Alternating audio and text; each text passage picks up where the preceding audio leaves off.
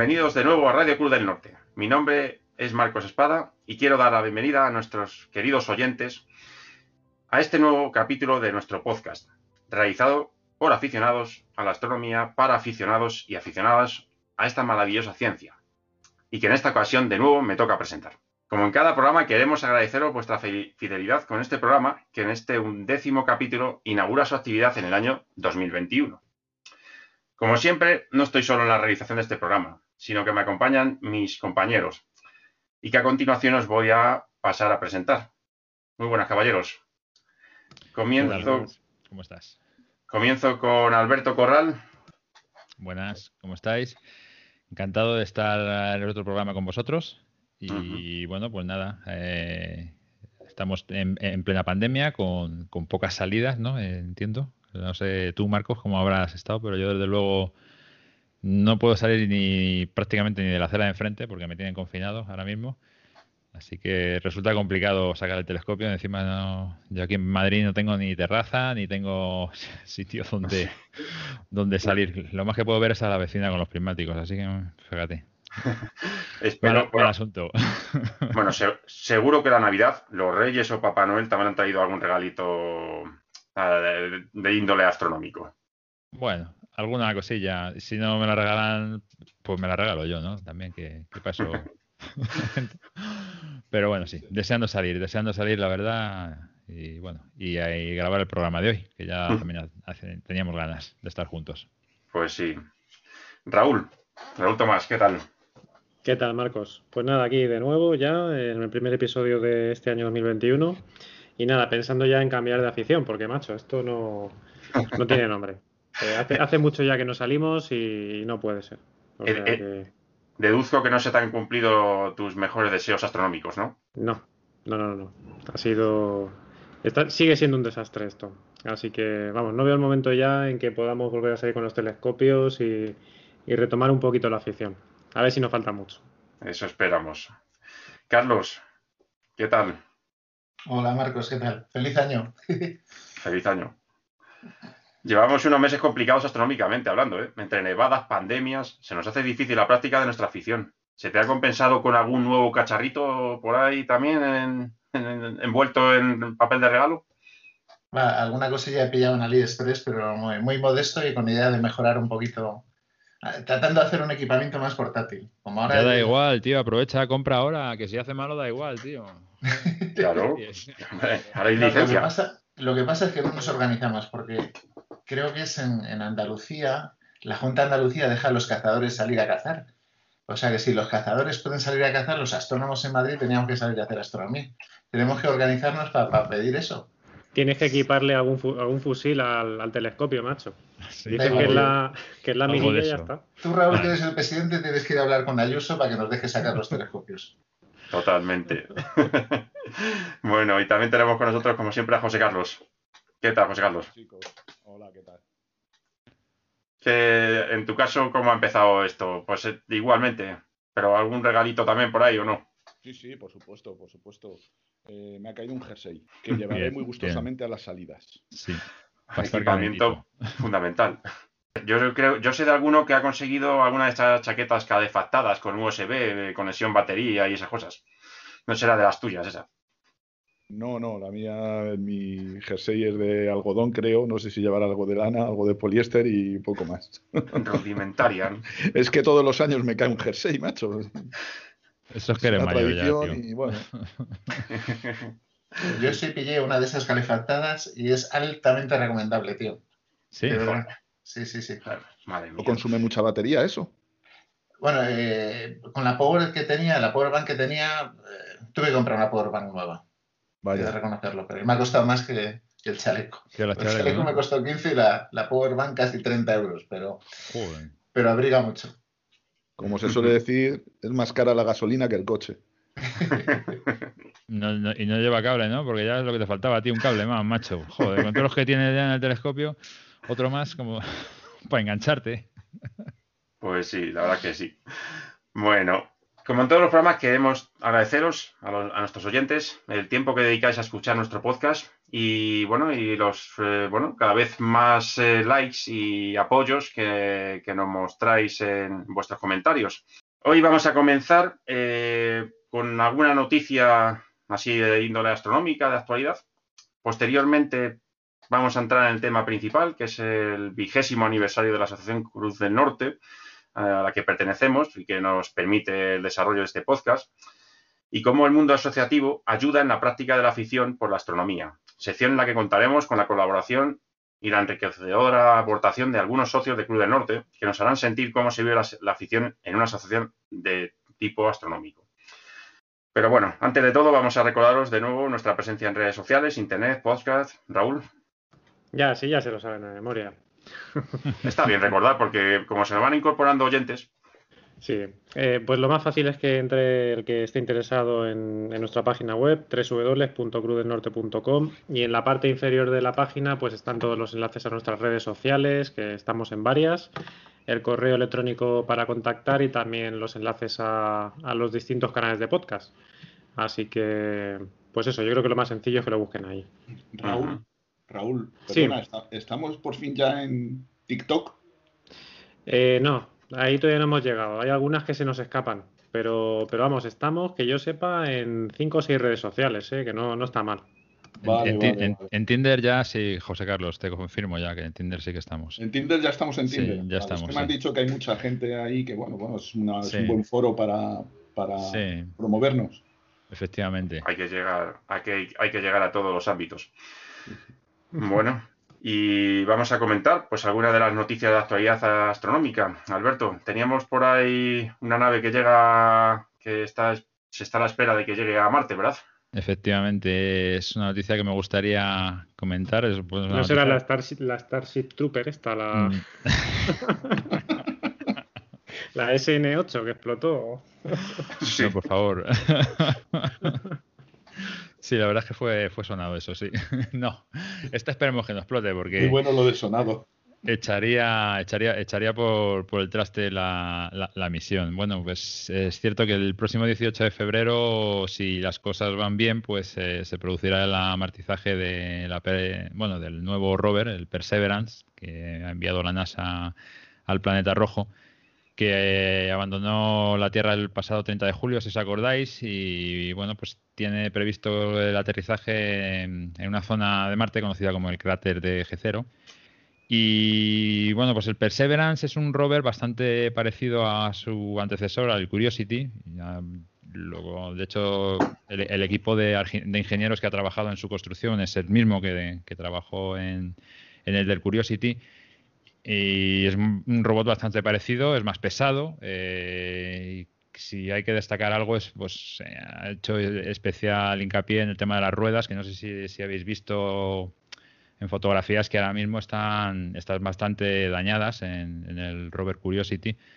Pues parece que han puesto especial cuidado en reforzarlas. Eh, lleva también un MMRTG, pues una especie de, pila ¿no? de plutonio que tiene una vida útil de unos 14 años, que entendemos le, dará energía para, operar durante la noche y durante las tormentas de arena, sin depender de los paneles solares, como está dependiendo el Curiosity ahora. Y tiene una cosa curiosa y es que lleva una especie de dron o un helicóptero eh, que va a ser quizás el, primer, aparato que vuela en un planeta que no sea la Tierra. Eh, en principio va a hacer vuelos eh, cortitos para intentar ver cómo es aquello de volar en una atmósfera como la de Marte, que no es parecida ni mucho menos a la de la Tierra, es mucho menos densa. Y bueno, pues a intentar también hacer tomas y, ayudar al rover pues para, que sepa dónde extraer las muestras. Porque al fin y al cabo, eh, Perseverance es el digamos, el pionero de la misión que tiene como finalidad el, llevar muestras de Marte a la Tierra. Va a ser la primera vez que, tengamos muestras de, del planeta rojo en la Tierra. En una misión que concluirá pues sobre el 2031 aproximadamente, cuando eh, una nave de la NASA va a, dejar un, rover de, de la ESA que va a ir recogiendo las muestras que el Perseverance va dejando. Es curioso porque según va a ir andando el Perseverance va dejando como, como caquitas ¿no? de, perro las, las, muestras y luego el, rover de la ESA las va a ir recogiendo. Cuando las recoja y las recolecte todas, pues eh, enviará un cohete que lo recogerá una sonda que estará en órbita y se calcula que para el 2031 aproximadamente pues eh, regresen a la Tierra eh, y podamos tener por primera vez eh, las muestras del planeta rojo aquí para ser estudiadas. De verdad pues en, un laboratorio como pues como tantas tantas ganas tenemos ya de tener algo de un planeta mm, tan lejano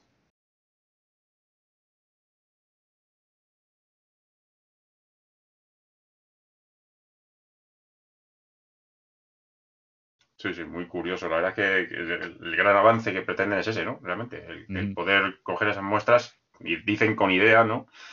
De poder encontrar restos de antigua vida. Sí. Eso, eso. bueno, no sé si, recordáis, eh, no sería la primera muestra que tenemos en la Tierra de un mineral marciano. Aquí en la Tierra tenemos uno que se encontró, me parece que en la Antártida, Está clasificado, no recuerdo muy bien el nombre. Bueno, de hecho es que no me recuerdo casi nada. Se llama LHD o DLH no sé qué, y después un guion y unos cuantos números. Y fue famoso en su momento porque, no sé si recordáis que al microscopio se observaron unas estructuras que parecía que eran, tenían un origen biológico, parecía así como una especie de túnel que hubiese hecho un, gusanito.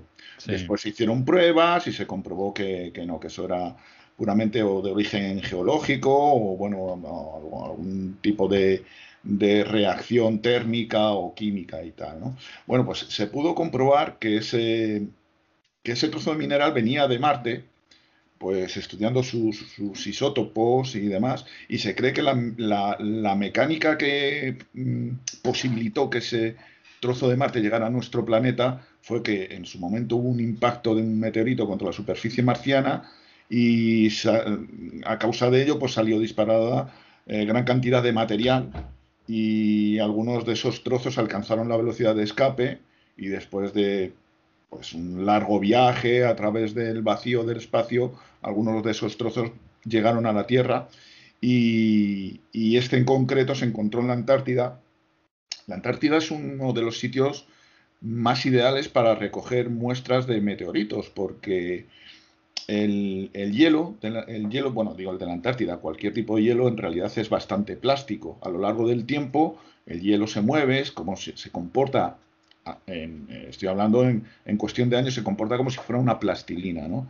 Y, bueno, el, hielo mm, se mueve en corrientes igual que los glaciares y cuando llegan a un, cuando llegan a un obstáculo, una montaña o lo que sea, ese, ese hielo, eh, digamos que choca, eh, se distribuye por los alrededores de esa montaña y lo que florece son trozos de roca que se encontraban mm, medio hundidos en el hielo. Y esos trozos de roca suelen ser, suelen venir de fuera, es decir, suelen ser meteoritos. Entonces, es uno de los métodos de recolección de muestras de meteoritos más efectivos. Porque, claro, los meteoritos en la nieve, en el hielo, se ven, se ven muy bien, ¿no? El oscuro contra el color blanco se ve muy bien. Y este trozo fue, fue recogido precisamente con este método. Y bueno, todo esto viene un poco al hilo de, lo que contábamos de las muestras, de las muestras marcianas. Y ya sobre si va a haber vida o no, eh, bueno, pues eh, ya lo veremos en el 30 y pico, ¿no? Hemos dicho. Sí, tenemos que esperar todavía hasta el 31. todavía nos queda un poquito. todavía nos queda. Y lo que está, perdona, lo que va buscando son firmas biológicas, ¿no? Dicen, o sea. Sí, efectivamente. o sea que si está especialmente alguien dedica tanto dinero a eso es porque piensan que en ese momento pudo haber. Sí, ahora mismo el Curiosity, bueno, se suele decir, ¿no? Que aunque se le pusiera un calamar delante, eh, no sabría detectar que tiene, que tiene vida eh, del planeta rojo. Entonces, este rover que, llegará ahora eh, el, 18 de febrero, pues sí está más preparado para todo el tema de, detectar pues presencia biológica en el, en el planeta sea microscópica o, sean calamares, como De todos modos, para estas cosas yo creo que tiene que ir un hombre allí, una mujer, vamos, un humano y poner en pie y, como el ojo humano no hay nada. Está claro, de hecho, el, por eso el, el, pues el esfuerzo en, hacer llegar las, las muestras aquí a, la Tierra para que las podamos analizar, pues como dices tú, como de verdad se debería hacer. En eso está, en eso está SpaceX, ¿no? Sí, eso y lo más va, va, va, ahí en paralelo. Va en con paralelo. Su, con su proyecto, sí.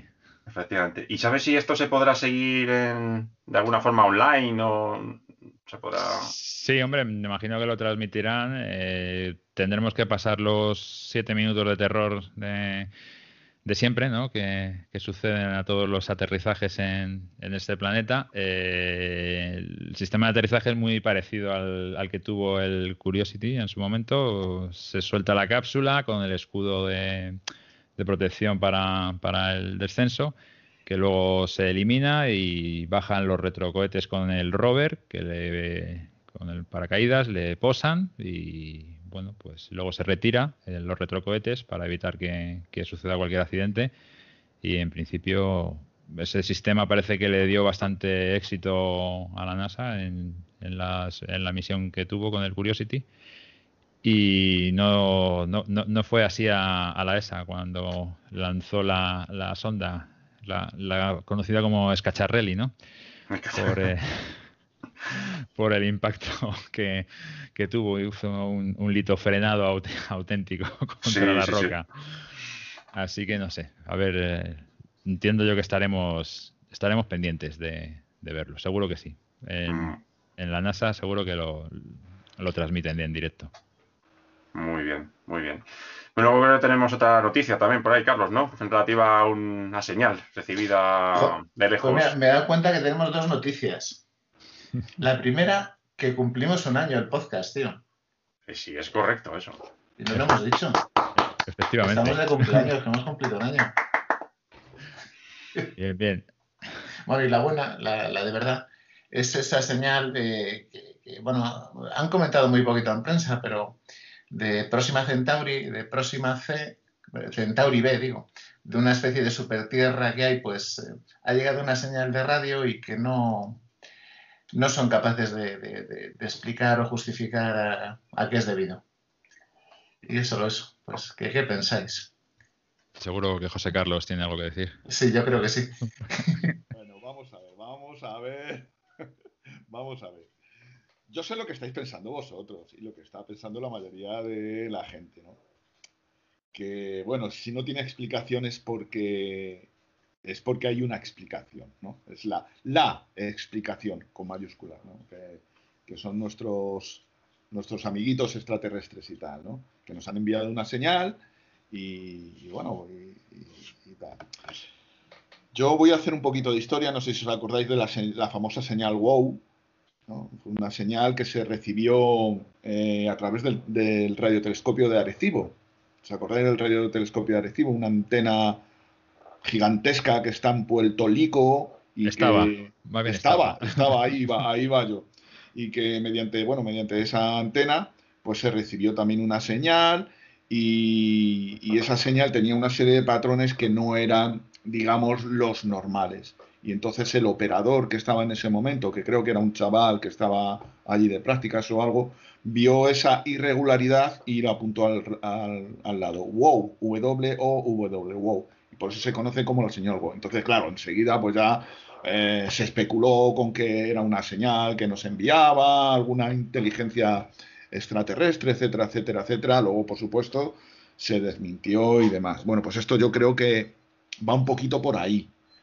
¿Vale? Eh, evidentemente hay fuentes de, radio innumerables en, el espacio y recibimos millones y millones y millones y millones y millones de señales al cabo del tiempo y alguna de ellas, pues simplemente por probabilidad, puede eh, reflejar un patrón que nos puede parecer fuera de lo común. En cuanto a que es una, hombre, si, hubiese una inteligencia extraterrestre, yo creo que se preocuparía, si quisiera contactar con nosotros, se preocuparía un poquito más, en vez de dejar ahí un, un escupitajo, ¿no? De, de, de, tal. Pero bueno, eh, vale, no sé yo, mira, hay, que, dar de comer a los, a los escritores de ciencia ficción también, joder. yo lo decía por una cosa. Simplemente lo novedoso de esta, que, yo estoy seguro que no, no tiene origen extraterrestre, pero lo, lo, novedoso de esta señal. Bueno, extraterrestre sí, inteligente es otra cosa. inteligente extraterrestre. Lo novedoso, lo curioso es que, pues que es el sistema solar más cercano, que creen que procede de un planeta que es una casi supertierra, o sea, que es, he leído que tiene 1,27 la masa de la Tierra, o sea, que está en la zona habitable, que suponen que tiene agua líquida, que han visto o suponen que tiene atmósfera. Entonces, como tiene tantas variables añadidas, lo curioso es que vendría de una zona en la que, pero nada más, era solo eso. Sí, son muchas, muchas sumas a la, a la variable, efectivamente. Pero bueno, nunca, nunca se sabe. Un poco lo que, lo que decías de Arecibo, efectivamente, no sé si eh, mucha gente lo sabe, ese, ese eh, radiotelescopio tan icónico, tan icónico que yo creo que forma parte hasta de la cultura pop, eh, pues acaba de, hace muy poquito tiempo, acaba de ser, em, digamos, destruido, ¿no? De ese, esa inmensa para, para ¿cómo, se, ¿cómo se diría? Parábola. Para, parábola. Sí, una especie de, parábola. parabólica. ¿no? Sí pero gigantesca, ha salido incluso en películas de 007 y demás, hmm. pues estaba sostenida, su, receptor estaba sostenido por unos eh, muy gruesos cables de acero, ¿de acuerdo? Y gruesos, vamos, esos cables podrían ser como mi muslo de, de gruesos o quizá más, ¿vale? Y me parece que había cuatro. Uno de ellos ya se rompió, otro estaba como medio deshilachado, y por falta de, por falta de recursos económicos no se reparó en su momento, se ha ido deteriorando y al final pues ha, caído y ha destruido mm, todo lo que es la, bueno la parábola sí, la parábola y, bueno el caso es que es siniestro total o sea no, no interesa ya recomponerlo. Eh, este radiotelescopio aprovecha o aprovechaba una un hueco natural producido por un, cráter en, Puerto Rico, en Arecibo. Y en ese cráter pues, se instaló, pues, precisamente por sus dimensiones y por su geometría, se instaló esta, radioantena. Y ha estado en funcionamiento durante muchísimos años. Yo creo que desde los 60 o por ahí estaba funcionando. Y era, el era digamos, la punta de lanza del proyecto SETI, es el proyecto que, trataba de buscar eh, inteligencia extraterrestre. SETI son las, las siglas de Search Extraterrestrial Intelligence.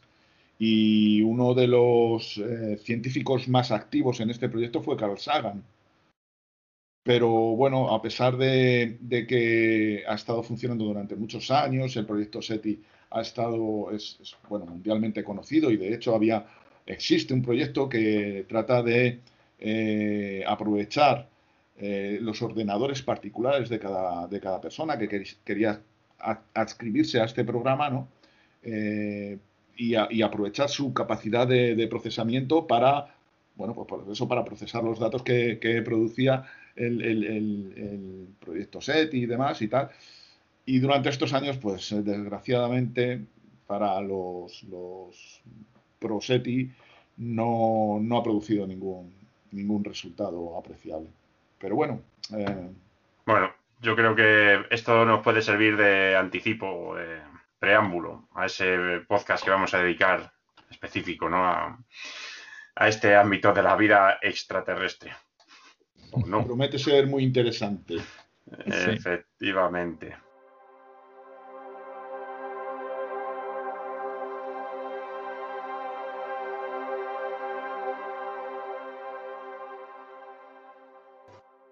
Bien, tras estas lecciones tan interesantes, vamos a abordar el tema principal del episodio de hoy.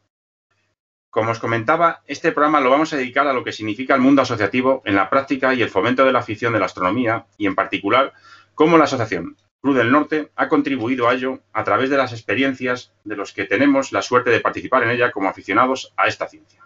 Al mismo tiempo, queremos que sirva el presente programa como homenaje a nuestra asociación, la Asociación Astronómica Cruz del Norte, que en este año 2021 cumple su vigésimo aniversario.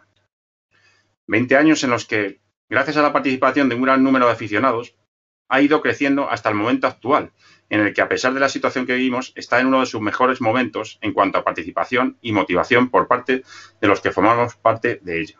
Durante estos años, en lo astronómico, hemos vivido grandes acontecimientos de los que seguramente os hablemos en este programa. Hemos dedicado innumerables horas a hablar y sobre todo a aprender de astronomía en nuestras reuniones habituales de los jueves. Hemos compartido un sinfín de observaciones que nos han permitido hacer lo que más nos gusta y además hacerlo junto a otras personas con los mismos intereses. Hemos podido desarrollar intereses personales en la práctica de la astronomía, como el interés en la cosmología, la astrofotografía, la realización del podcast como este que estamos haciendo, y otras de las muchas variables que esta ciencia nos permite. Nos ha, permitido, difundir la afición en nuestro entorno y con ello plantar las semillas en nuevos aficionados, para lo cual hemos realizado un gran número de actividades públicas, cursos, observaciones, publicaciones, exposiciones, innumerables actividades. Todo ello con la aportación voluntaria del esfuerzo de los que formamos parte de la asociación. En lo personal, la participación en la asociación me ha permitido conocer a un gran número de aficionados y aficionadas a la astronomía, y muchos de ellos se han transformado en amigos o amigas. Compartir ratos de charla y debate, a veces agrio debate, en torno a raciones, bocadillos, caldos y otros manjares en nuestras reuniones extra fuera de la asociación, en las grandes cenas de Navidad o cualquier otro momento que todos buscamos para reunirnos nos ha permitido conocer nuevos parajes en los que poder observar el cielo con suficiente oscuridad. Por cierto, cada vez más lejos de nuestra ciudad. Creo que los que formamos parte de Cruz del Norte no seríamos los mismos si no hubiera sido así, por lo menos en mi caso. Yo creo que una asociación astronómica reúne a buena gente dispuesta a compartir sus conocimientos, su tiempo y sus recursos sin pedir nada a cambio. En este programa queremos transmitiros este, estas, experiencias personales de lo que ha significado para nosotros la participación en la asociación. Pero estoy seguro se puede extrapolar a muchas asociaciones similares a la nuestra y otras que en el futuro, con nuestra inspiración, puedan crearse. En la primera sección, o en esta primera parte, vamos a tratar sobre los orígenes de la asociación. ¿Qué nos motivó a su creación? En la que contaremos con dos de los socios que colaboraron en su fundación, José Luis Anemeterio y Jorge Llorente, a los cuales os presentaré ahora a continuación. Deciros que la asociación comenzó a engendrarse, si no recuerdo mal, igual me corregís un poquito, cuando José Luis comenzó a tomar contacto con antiguos y, si se me permite, aplicados alumnos suyos de física del instituto en el que estudiábamos, el Giner de los Ríos de Alcobendas, en el final de los años 80 o inicio de los 90.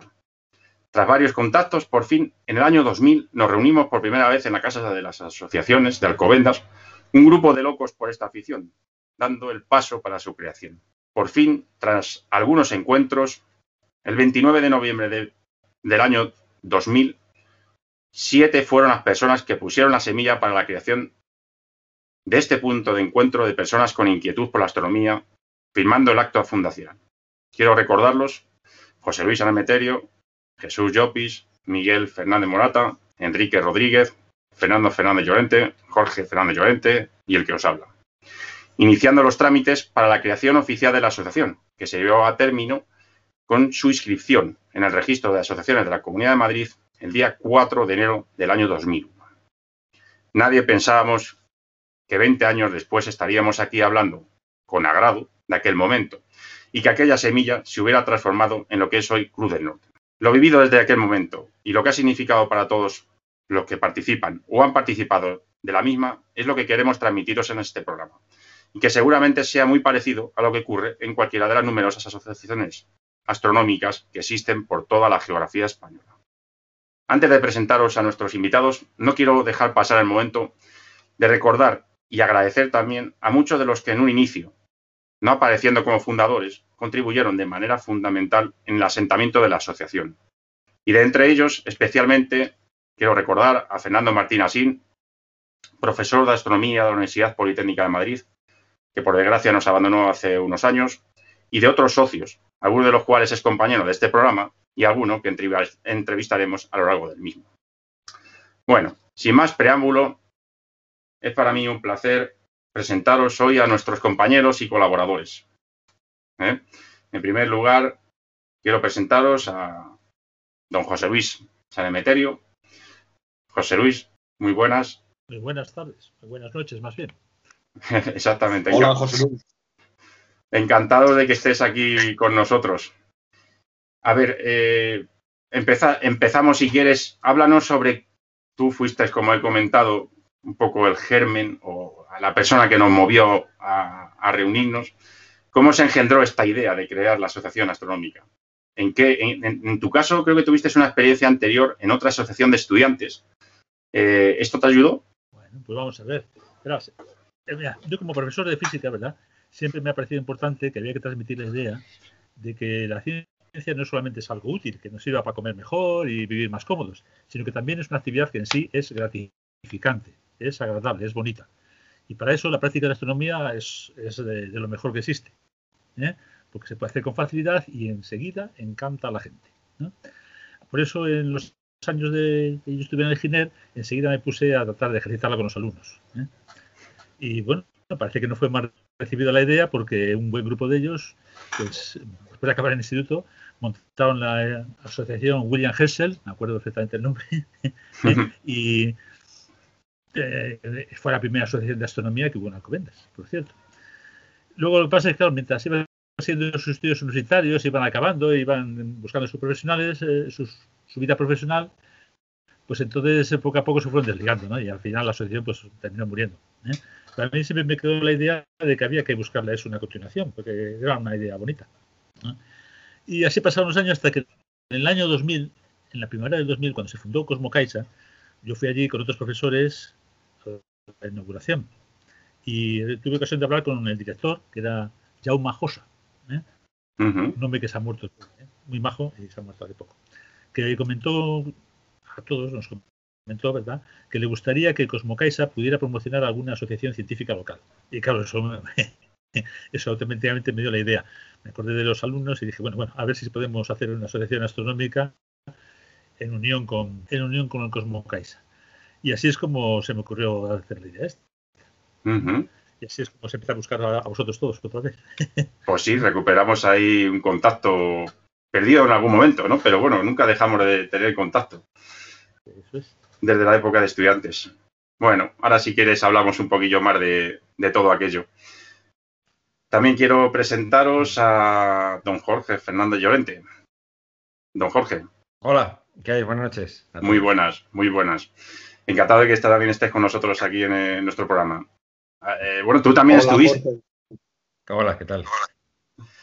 Tú también estuviste en aquellos primeros momentos, me acuerdo perfectamente. Creo que participaste incluso en esa asociación de la que comenta José Luis. ¿Cómo contactaste con José Luis? Sí, pues mira, eh, nosotros éramos varios alumnos suyos que la, pues, a finales del 86, 87, una cosa así, ya estábamos casi saliendo con él, salíamos de, con actividades, eh, hacíamos astronomía con José Luis y nos planteó incluso pues, la posibilidad de, bueno, pues, pues, de reunirnos y juntarnos y crear una asociación. Como comentaba José Luis, creamos la asociación William Herschel. Es verdad que es una asociación que, que ya, digamos, por, estatutos eh, tiende a, a, desaparecer. ¿Por qué? Porque es una asociación juvenil y acaba con los 30 años.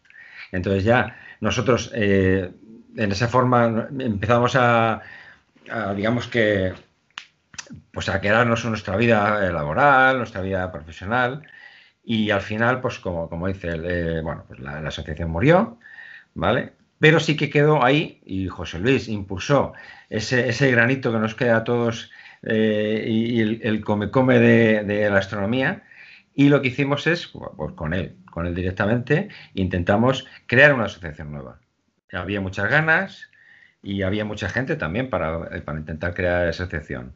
Y bueno, pues con ese puntito que nos impulsó José Luis, pues ahora tenemos lo que, lo que, lo estáis viendo, la Asociación Cruz del Norte. Pues sí, la verdad es que qué buenos momentos aquellos de, del inicio, ¿no? Eh, ¿Recordáis eh, la primera vez que nos juntamos para hablar de la asociación, de la, de la que iba a ser la definitiva Asociación Cruz del Norte? Sí, claro que me acuerdo, vamos, me acuerdo por eso, por lo que he dicho antes.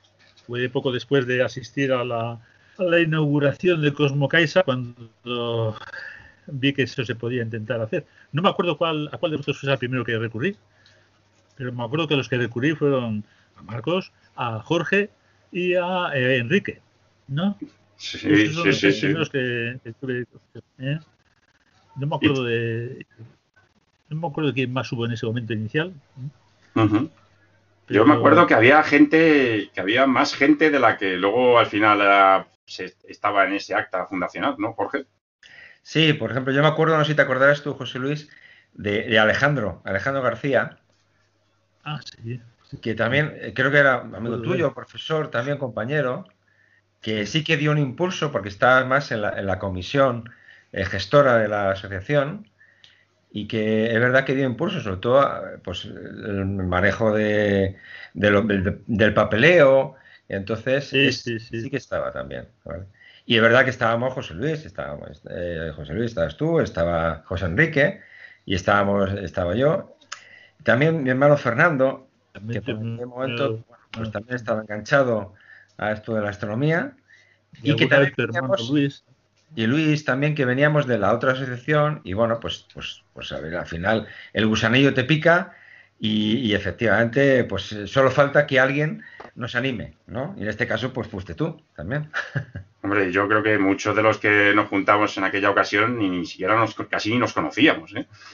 O sea, y como eh, el hecho de la, astronomía, ¿no? Nos, nos movió para, para, bueno, ponernos de acuerdo y empezar ahí a hacer eso, ¿no? Sí, sí. al final, algo en conjunto siempre une, aunque, aunque no nos conozcamos, pero es verdad que es una afición, entonces eso siempre, siempre une. Totalmente. Una de las partes más importantes, que evidentemente, es el nombre de la asociación. Tú, José Luis, ¿te acuerdas cuál que al principio no íbamos a llamarnos Cruz del Norte? No, yo, vamos, me acuerdo que barajamos muchos nombres. ¿Eh? Barajamos muchos nombres porque, en fin, queríamos buscar algo que fuera original, ¿no? Eh, entonces, por ejemplo, qué sé yo, Orión o cosas así estaba como muy, muy visto, ¿no?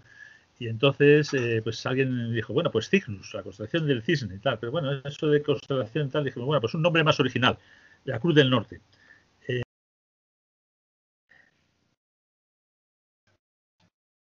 Creo que José Luis se ha... Oye, José Luis.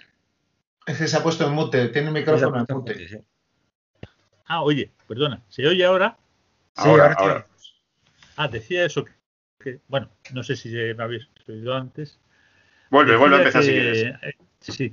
Bueno, pues barajamos varios nombres para la asociación. Me acuerdo que uno de los que se propuso fue Orión. Y alguien dijo, eso está muy visto, seguro que hay mil, mil asociaciones que se llaman así y cosas así. ¿no? Y, había otras, pues había Alvideo, había Sirio, tal. Acuerdo, se parejaron muchos nombres de estos. Hasta que alguien, no me acuerdo quién, propuso lo de Cygnus. Pues como Cygnus, pues era porque era la constelación del cisne, ¿no? Pues en vez de poner eso, al final le pusimos el nombre de la Cruz del Norte aunque luego ha habido quien me ha dicho que si eso era un recordatorio de la Cruz de Hierro alemana o algo así, ¿no? Y dije, pues no, no, no, tenía nada que ver con eso, no, habíamos, pensado en nada de eso. Y el caso es que fue un nombre que es original, yo creo. ¿eh? Y bueno, nos pareció bonito a todos. ¿Os acordáis de algún otro nombre que barajáis? ¿Te acuerdas tú, Jorge, algún otro nombre que barajábamos? Sí. mira, yo creo que también surgió lo que, comentábamos, Orión, eh, Casiopea, pero es verdad que estaba ya muy visto. Entonces, y sí que dimos el nombre, incluso para la adquisición de la asociación, el registro de asociaciones de la Comunidad de Madrid, de la asociación Polaris. Ah, sí, es cierto, sí, sí. Eso es. Eh, tengo, vamos, tengo aquí todavía los, los anagramas de la asociación. Y efectivamente, ¿qué pasó? Que ya había en el registro de asociaciones de, la Comunidad de Madrid una asociación astronómica con ese nombre. Es verdad que no había muchos datos de ella, pero que había una asociación ya, con lo cual tuvimos que cambiarlo. Y es verdad que tuvimos que hacer otra una reunión donde lo decidimos y se barajaron, pues eso. El, yo creo que el, Club del Norte vino también porque eh, em, pusimos Polaris y luego quisimos dar la vuelta y bueno, pues vamos a ver la, Cruz del, del, Sur. Pero claro, Cruz del Sur, digo, algo que, sea un poco más representativo del norte. Y ahí como surgió el, cisne, como el Cruz del Norte. Vamos, eso es lo que creo, lo que recuerdo, ¿eh? Sí, sí, sí. Yo creo que también hay... Pero es verdad que tuvimos ahí mala suerte, entre comillas, porque ya estaba cogido ese, nombre, el, nombre de Polaris. Yo también creo recordar que, bueno, fue como un poco así de urgencia, ¿no? Porque, claro, teníamos que inscribirla y, bueno, pues también lo mismo. Casi un milagro. un plazo también, un plazo para hacerlo, para que no tuviéramos que renovar papeles y junta directiva y cosas así. Eso es. Y es verdad que, pues, nos juntamos, yo no sé si nos juntamos la semana siguiente. O sea que se decidió, pero bueno. Sí. El nombre ha perdurado. ha perdurado, sí, ha perdurado. Sí, bueno, aunque además, que pasado un tiempo. Sí, perdona, José. Sí, habla, habla. No, no, bueno, digo que, bueno, yo me incorporé a la asociación unos años después y sí recuerdo que cuando la asociación ya llevaba 5, 6, 7 años, eh, se volvió a plantear el cambio de nombre, ¿no? Porque, bueno, eso de Cruz del Norte para algunas personas quizá podría tener alguna reminiscencia pseudo religiosa, ¿no? Por aquello de la, de la cruz y tal. Y hubo algún tímido intento de, cambiar el nombre de la asociación. Lo que ocurre es que, bueno, al final, bueno, nos hemos encariñado con ese nombre, eh, nos sentíamos ya bastante identificados con él y además el papeleo que había que realizar para cambiarlo era tremendo y, bueno, simplemente pues, por pereza no se cambió, no se cambió, de lo cual yo personalmente me alegro porque estoy bastante contento con esta, con esta denominación. Sí, lo único que, lo que sí que se cambió. Lo, que sí que se cambió fue el, el anagrama. Es decir, en vez de una cruz, realmente, una cruz, pero viendo lo, que es la constelación, se cambió más por lo que es la figura del cisne. Sí. En ese momento. Sí, la verdad es que el anagrama sí que ha sufrido variaciones a lo largo del, tiempo. se ha ido renovando como la asociación, ¿no? Bueno, pero también está bien, ¿eh? Que se vaya cambiando. Claro, claro. Un poquito. Renovación. Pero bueno, a mí me parece importante que hayamos mantenido el nombre de la asociación. Pero eso está bien es bueno que algunas cosas perduren. Mira, yo eh, esta pregunta es para los dos. Eh, yo me imagino que oyentes que ahora mismo estarán escuchando este, este programa, pues serán aficionados a la astronomía y quizá cuenten con un grupo de personas con el que compartir esta afición, amigos o conocidos, en todo caso, algún grupo de personas, digamos, informal y quizá les apetezca pues el formalizar ¿no? un poquito esa, ese grupo, eh, formando una asociación, una agrupación, un club astronómico. Y claro, mm, para ello tendrán que realizar determinados trámites eh, oficiales. ¿Vosotros recordáis los trámites que tuvisteis que hacer en su momento, que me imagino que tienen poco que ver con los que habrá que realizar actualmente, porque las cosas en ese sentido han cambiado muchísimo. No sé si vosotros recordáis si fue muy farragoso, si os dieron facilidades eh, en la administración, no sé. Yo reconozco que de eso pasé bastante, porque para eso estaban Jorge y Enrique, me parece que eran todos los que más se ocuparon de eso, ¿verdad? Sí. Porque además eh, Enrique trabajaba también en parte en asociaciones. Aquí la verdad es que en Alcobendas eh, hemos tenido suerte que sí que en el mundo asociativo pues se le ha dado bastante importancia y sí que había una casa, bueno, casa de juventud y casa de las asociaciones, donde, bueno, pues todos estos trámites te lo pueden, te explicaban bien y, bueno, no deja de ser algo farragoso en este caso, ¿vale? Que es verdad que siempre lo echamos un poco de lado, yo no quiero, yo no quiero, pero, pero es verdad que, bueno, pues eh, crear la asociación es un acta de fundación, a partir de ahí una serie de requisitos con una serie de, de estatutos, y todo eso presentarlo en el registro de la Comunidad de Madrid, aparte de la adquisición del registro del propio municipio, ¿vale? Pero bueno, todas estas cosas han cambiado y ahora más por internet, pues fíjate, directamente es juntarse, hacer el acta de fundación y, con los estatutos y, bueno, memorias que tienes que hacer, de proyectos que tienes, pero vamos, todo eso ya por internet se puede hacer más fácilmente. En eso sí que se ha mejorado. Claro. Claro, de, todas formas, yo sí recuerdo que en, esas épocas eh, el movimiento asociativo, por lo menos en esta localidad, en Alcobendas, eh, era bastante fuerte y, la administración local, el ayuntamiento, apoyaba mucho la creación de, asociaciones de todo tipo, de interés cultural, deportivo, en nuestro caso científico, que yo creo que somos la única, la única asociación de carácter, de carácter científico del, norte de Madrid, pero bueno. Y, sí que ayudaban muchísimo en lo posible, ¿no? Y además, bueno, se recibían eh, incluso importantes ayudas eh, económicas y, tal. Eso, ese aspecto sí ha cambiado, sí ha cambiado bastante. Pero vamos, yo sí recuerdo que antes hubo un boom tremendo de, asociaciones. Recuerdo que incluso asociaciones de fuera de Madrid acudían a, inscribirse al Covenda por, la cantidad de, ayudas que recibían. Como digo, eso ha cambiado. ¿Eh? Eso ha cambiado radicalmente. Porque, bueno, temas de crisis o por, bueno, por, las, cuestiones que, sean, pues ha cambiado eso, eso un poco. Y otra, otra preguntilla que me gustaría haceros es, eh, ¿qué ha supuesto para vosotros en lo personal el haber participado en una asociación como, esta? ¿Y cómo os ha hecho evolucionar, en, eh, sobre todo en vuestra, en vuestra afición? ¿no? Si, el, pertenecer a una asociación y compartir eh, esta afición con otros, con otras personas, pues ha servido para que aprendáis más, para que mejorar vuestro equipo. No sé, ¿qué me podéis contar?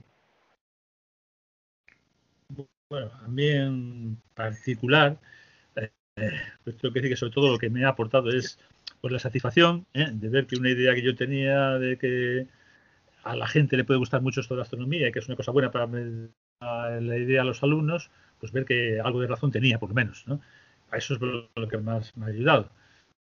Eh, eh, sigo manteniendo el mismo equipo con el que me conocisteis, ¿verdad? Sigo manteniendo mi viejo Celestron en marcha y no lo he cambiado demasiado. ¿eh? Pero sí que me ha permitido ver, pues eso, que a la gente le puede gustar mucho y ver que es muy satisfactorio estar con un grupo de gente observando las estrellas y observando planetas. Está muy, es muy bonito, muy agradable y eso para mí es lo que me ha quedado dicho de ello. ¿Tú, José Luis, te imaginabas al principio que, esta idea que habías tenido inicialmente iba a durar tanto tiempo, iba a tener mm, tanto éxito? O sea, quiero decir, ahora la asociación cuenta con numerosos socios.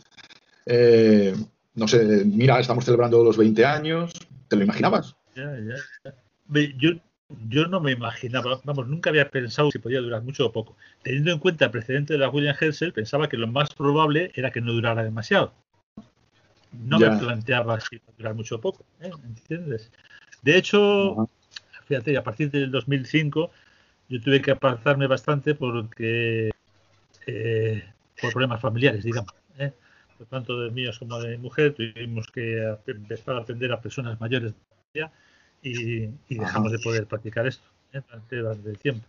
Ah, eso sí, me dio mucha satisfacción comprobar luego que después que vosotros no solo seguisteis, sino que mejorasteis la cosa muchísimo. ¿eh? Por eso estoy un poco orgulloso de todos vosotros. ¿eh? ¿Tú, Jorge, qué, te ha hecho, no sé, qué te ha aportado el, pertenecer a una asociación? Bueno, pues como es verdad que dice José Luis, el, el pertenecer a una asociación, en este caso el Cruz del Norte, pues no, no solo en lo, personal, en, los, amigos que haces, sino, sino que además es, compartes esa, afición que tienes con ellos. Muchísimo, es decir, crecimiento personal. Eh, mm, como dices, el equipo, el equipo, sí, pues yo ahí sí que aumenté un poquito el equipo, ¿vale? Incluso eh, teniendo en cuenta a todo el mundo que estaba en la asociación, teniendo en cuenta sus equipos, comparas equipos, eh, si tú no sabes una cosa, te lo va a decir la otra persona. ahora, por ejemplo, pues todos los mensajes que quieres en la asociación, cuando alguien quiere comprar un equipo, es que es, es infinitos. Los mensajes que te dicen dónde lo compras, cómo lo compras, qué tienes que tener en cuenta. O sea, todas esas cosas a mí sí me supusieron muchísimo. O sea que, y aparte una satisfacción personal, hay actividades eh, para el público que, bueno, el, meter el ojo en el objetivo y te preguntan cosas y, te lo agradecen, o sea, te agradecen las explicaciones. Eso la verdad es que recompensa mucho. Mm. Sí, la verdad es que yo creo que, eso lo notamos todos, ¿no? Va a ser, eh, es una de las notas comunes, ¿no? En, participar en la asociación. ¿Pensáis que participar en la asociación, en el caso la nuestra, pero que en otras eh, yo creo que puede pasar un poco lo mismo, os ha facilitado poder practicar la, astronomía de una forma más fácil? Eh, tener razones que nos justifiquen ante la familia poder practicarla, no, no, sé, ¿cómo lo veis? José Luis. Por supuesto, mira, siempre cualquier labor en equipo ¿eh? se hace mejor. Como decía Jorge, pues tú aprendes de tu compañero y tu compañero aprende de ti, ¿no? Entonces, siempre una labor en equipo es mucho mejor que una labor individual y además uno se siente acompañado, se siente feliz de estar acompañado. Eh, por otro lado, la familia, bueno, pues en, algunos de vuestros casos eh, la familia también ha ido a, participar en las observaciones. En mi caso no tanto porque mi mujer no ha podido porque tenía mucho trabajo y mis hijos han ido por ahí enseguida de casa y no, no han tenido mucha ocasión. Pero mm, la familia en general no, vamos, yo creo que para nadie, para ninguno de nosotros ha supuesto ningún inconveniente, ¿no? Para todos, para alguna familia se ha supuesto pues una cosa más, porque algunos, eh, bueno, mi mujer ha participado conmigo en alguna observación y en algún viaje a avioncillo, ¿os acordáis de avioncillo? Sí, perfectamente. perfectamente. Eso ha sido agradable para, para la familia también y para todos nosotros, ¿no? ¿Y tú, Jorge? Sí, bueno. Eh, eh, en mi caso yo tengo una peculiaridad. Yo cuando se formó la asociación, pues al poco tiempo, pues tuve trillizos. Bueno, mi mujer tuvo trillizos. bueno, para ser exacto. Tú eres parte, ¿eh? también, también tuvo algo que ver. Entonces, claro, eso te resta todo, lo cierto. Porque tuve unos años, pues claro, estabas dedicado completamente a ellos. Son tres chicos, dos chicos y una chica, y, estás completamente, el casi el 100% del tiempo a ello. Es verdad que esto va por dentro, con lo cual, aunque no saliese con la asociación, pues sí que en los eventos importantes, en las efemérides importantes, pues uno siempre tiene el gusanito y, no, y tiene que salir, aunque sea de la terraza, para poder ver algo. O sea que. Pero es verdad que, bueno, pues eh, la, familia, pues sí que es cierto que te apoya, y cuando te apoya, pues porque claro, no, no, es fácil eso de estar a las 3 de la mañana con 4 bajo cero mirando por el telescopio, ¿no? Y a veces que la, familia lo entiende y a veces que no lo entiende. ¿vale? Pero bueno, en mi caso ha sido un poco especial, por lo, por lo que os digo. Pero, pero es verdad que, bueno, que hay muchas actividades en las que la propia familia viene también. O sea, que mis hijos en alguna han ido, ¿vale? También. Y, bueno, no solo mis hijos, eh, bueno, eh, hermanos y cuñados. Y, bueno, pues siempre se lleva mucho mejor con, la familia. Sí, las, eh, ¿consideráis que las familias, ya, lo habéis, habéis hablado, ¿no? Yo creo que ya depende de cada caso y demás, ¿no? Pero las familias a veces nos miran un poquito de aquella manera cada vez que montamos un zafarrancho en, en la puerta del ascensor eh, diciendo, ¿a, dónde vas? ¿No? no sé si os ha pasado con vuestras familias o son plenamente eh, entienden y, y comprensivas a la hora de, eso, lo que decís, que llegar a las tantas helados, meterse uno en la cama y buscar el calor humano. Continuamente, Marcos. Continuamente. Eso de hacer tres viajes cargados hasta, hasta arriba del, telescopio, los en las patas, el, bueno, bueno, pues, pues efectivamente sí, sí. No, no, entienden en algún momento que, que, puedas estar ahí, como te decía, a las 3 de la mañana hasta las 5 de la mañana, con un frío que, que pela, con menos 3 bajo cero, y, y, no entienden, para ver un puntito, como a veces me han dicho algunos. Pero, pero bueno, bueno, pues cada uno tiene sus cosas y bueno, y sus aficiones. O sea que, yo, creo que en general, eh, yo por lo que aprecio, sí que eh, son bastante comprensivos. ¿eh? A veces yo no lo vería tan fácil. Sí, comprensivos son. Lo que pasa es que tampoco entienden, pues, que, ¿dónde vas ahí con el frío que hace ahora? ¿Sabes? Pero bueno, entienden que es tu afición y también lo respetan. Totalmente. Yo, yo, Maite, mi esposa, como lleva 45 años conmigo eh, se ha, tenido tiempo de acostumbrarse bastante y de hecho de hecho siempre cuando voy a hacer una observación por ahí, me acompaña siempre y aguanta el asunto. A lo mejor ella al final se va a la cama un poco antes que yo, ¿verdad? Porque ya aguanto un poco más mirando por el telescopio, pero, pero también observa conmigo y todo, ¿eh? O sea, me ha entendido bien, me ha entendido bien. No, no, no, me, no tengo ninguna queja. ¿eh? Lo único que, mira, una cosa curiosísima es que no lo yo transmitir esa afición a mis hijos, a ninguno de mis hijos. Mira tú. es una cosa curiosa. Yo fíjate, yo, yo, estoy en ello, pero bueno, eh, Alejandro parece que sí que le gusta un poco más. Pero lo demás no te creas, es verdad. en casa de Herrero. Lo he intentado ¿eh? muchas veces, ¿eh? Lo, lo, he intentado. En casa de Herrero, cuchillo de palo, ¿no? Pues sí, eso, eso es clavado. Creo que a José Carlos le pasa un poco, un poco parecido, ¿no? Bueno, yo estoy intentando inculcarle la afición a mi hijo. Mi hijo ya eh, bueno, va a cumplir casi 18 años. Y bueno, él lo que tiene es curiosidad. Tiene bastante curiosidad tema, pero como puede tener cualquier persona que nos encontremos por la calle, ¿no? Pues, oye, que, a ver, el, me gustaría ver los anillos de Saturno, los satélites de Júpiter, o me gustaría darme un paseo lunar, ¿no? Con el telescopio y tal. Pero no pasa mucho más de ahí. No pasa mucho más de ahí. El caso es que, bueno, ahora para los jóvenes la, la diversión o las formas de pasar el, el tiempo suelen ser bastante inmediatas, ¿no? sobre todo proporcionadas por, por, Internet, los dispositivos móviles, las, las consolas, las plataformas de, de, de películas, de vídeos y de series. Entonces, el tener que planificar una salida, eh, montar todo el instrumental, toda esa preparación y tal, para luego estar observando a oscuras, muchas veces con cansancio, con frío, luego tener que recoger para volver a casa. O sea, eso se les hace un poquito espeso, un poco a esta generación. Y bueno, y mi mujer pues un poco igual. Eh, mi mujer es eh, socia, por decirlo de alguna manera, honorífica de la asociación porque es lo único que hace, los honores, es lo único que hace. Asiste a las cenas de la asociación, a, muchos actos que hacemos eh, así en plan público y sobre todo dirigidos a nuestros conocidos, familiares y tal.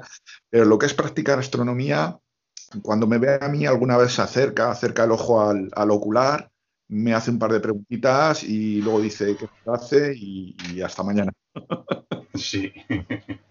Creo que esto es bastante generalizado. O sea, mucha gente sí. se, se verá identificada con lo que acabo de contar. Sí, ves, por ejemplo, yo a los jóvenes sí que se les engancha con otros jóvenes. Es decir, ah, algunos ah, míos han venido cuando han venido el vecino, el amigo, y, y, he intentado que viniesen ellos para que también viniesen. Y, y, que ahora, como están con el tema de los móviles y las tecnologías, el, el rápido, el, el, el, tener algo en el momento, por ejemplo, la fotografía a través del, del móvil. Entonces, es algo rápido que ellos ven, que, ah, pues esto ya, pues me lo llevo, ah, pues voy a compartirla. Pues eso sí que le está enganchando un poco más, ¿sabes? Y así como he logrado que, bueno, que los míos en algún momento vengan y, bueno, sientan curiosidad. Pero vamos, sí que es generalizado eso. No, es cierto que el hacer grupo es... Lo suyo. ¿El qué, perdón? No, decía que tiene mucha razón Jorge, que en cada época lo suyo, ¿no? Ahora, pues eso hay que aprovechar la tecnología del móvil para aprovecharla para ello. Efectivamente, sí, claro que sí, está muy bien. Claro, porque ellos lo comparten en el momento, es una cosa que están haciendo ahora, que lo meten en Facebook, en Instagram. Bueno, pues, pues eh, efectivamente hay que adaptarse a todo. Sí, pero yo creo que la, al final esta faceta de la familia yo creo que es fundamental que sean, aunque no compartan, pero sí que pues, se, se, se acepte de alguna manera eh, y se sea comprensivo en, en, eso, si no se, nos resultaría mucho más difícil. Y yo creo que aquí sí que ayuda un poco el hecho de ser de una asociación, ¿no? El hecho de participar en una asociación como que te, de cara al, rest, al resto de la familia, pues que lo vea como algo más, no sé, algo más formal, ¿no? Sí, que, que no vayas a, a, medio del campo, como alguna vez me han comentado, eh, a las 3 de la mañana a medio campo, ¿dónde vas ahí? ¿En medio del sembrado? Entonces dices, voy con la asociación. Claro, pues bueno, pues ya es otra cosa. Ya es otra cosa, sí.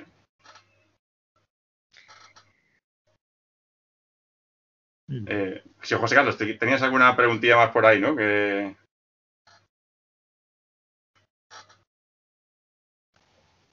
Eh, no, perdona Marcos, me parece que te queda una pregunta, ¿no? Sí, bueno, a ver, eh, yo también quería preguntaros, eh, a ver, que además vosotros que lleváis mucho tiempo, aunque no, no eh, las, diversas circunstancias os han, a lo mejor nos han impedido en el momento determinado practicar, pero yo creo que habéis mantenido la afición durante todos estos años. En, vuestro, en vuestra opinión, ¿es más fácil ahora practicar la astronomía que hace 20 años para una persona que fuera nueva en este mundillo? ¿O más difícil? Evidentemente, Marcos, ahora es mucho más fácil eh, observar cualquier tipo de objeto. Porque, claro, los ordenadores de ahora con su GoTo y tal, ¿no? Eh, entonces, en cuanto a lo que es observar objetos, es ahora más fácil que nunca. ¿eh? Mm, claro está que también hay que irse más lejos de la ciudad y esas cosas. Eso es un en contra. Ahora, sin embargo, yo creo que también se, está, se ha perdido un poquitín el gusto por, por el buscar el objeto. En otros tiempos buscar, qué sé yo, la galaxia NGC 2304 ¿eh? Pues buscarla tenía su mérito, ¿no? Era difícil, un cacharro de magnitud 10 y medio, no sé qué tal, era difícil. Ahora le das al GoTo y va solito el ordenador, ¿no? va solito el telescopio. Entonces, bueno, por un lado aprendes a observar ese objeto, pero por otro lado no aprendes a buscarle por ti mismo, ¿no? No me importa, ¿eh? Simplemente que yo estoy acostumbrado a aquel viejo placer de buscar las cosas y la satisfacción que obtenías cuando lo encontrabas, ¿no? Y eso se pierde un poco. Pero a la vez se gana la facilidad de poder observar muchos objetos en una noche que antes no se podía, claro. ¿eh? Comparto que yo creo que quizá la observación en sí es más fácil, igual que es más fácil la fotografía. Claro, vosotros no os podéis acordar, yo las primeras fotografías que hice, eh, allá por el año 82 o así, eh, era terrible, porque claro, tenías que hacer las fotografías y luego ver si había salido alguna cuando las recuperabas. ¿no? Y eso ahora, pues eso está superado totalmente. yo, estoy de acuerdo con José Luis. Yo también soy de la vieja guardia, del, meter el, ojo y, con, el, con el plano, incluso con el planiferio, y, de estrella en estrella hasta encontrar los objetos. Pero es verdad que para la gente que empieza ahora es mucho más fácil, las cosas como son. O sea que solo ya la cantidad de información que tienes en Internet, la cantidad de vídeos, la cantidad de, aplicaciones que dices, bueno, y es que ahora no estoy con el planiferio y ¿dónde está el norte? Miro, no, es que ahora coges el móvil, lo levantas y ya tienes el objeto ahí con, el nombre, con la descripción y con todo, ¿sabes? Eso, claro, tiene, tiene sus ventajas y sus inconvenientes. Es rápido, pero no tiene, pues, eh, eh, ¿cómo te diría yo? O sea, el buscar un objeto la recompensa de encontrar ese objeto, que tú has sido capaz de encontrar ese objeto, pues eso mm, se pierde. Entonces eso, bueno. Pero es verdad que para la gente que empieza se ha ganado mucho. Muchísimo. yo, yo, yo, las asociaciones, ¿no? O sea, que ahora mismo en una asociación hay muchísima gente, con la nuestra, hay mucha gente que controla de muchas cosas, además. O sea que, es decir, no, no solo tienes que observar, sino que si te gusta la fotografía, pues la fotografía, pues directamente eh, puedes estar con ellos. O sea, me refiero que, que hay muchas facetas en las que ahora eh, es más fácil para la gente que empieza. bueno, si me permite mi opinión, eh, estoy en parte de acuerdo con vosotros y, o sea, quiero decir, en algunas cosas sí se ha facilitado mucho la práctica de esta afición, pero yo creo que en otras se ha vuelto bastante más compleja.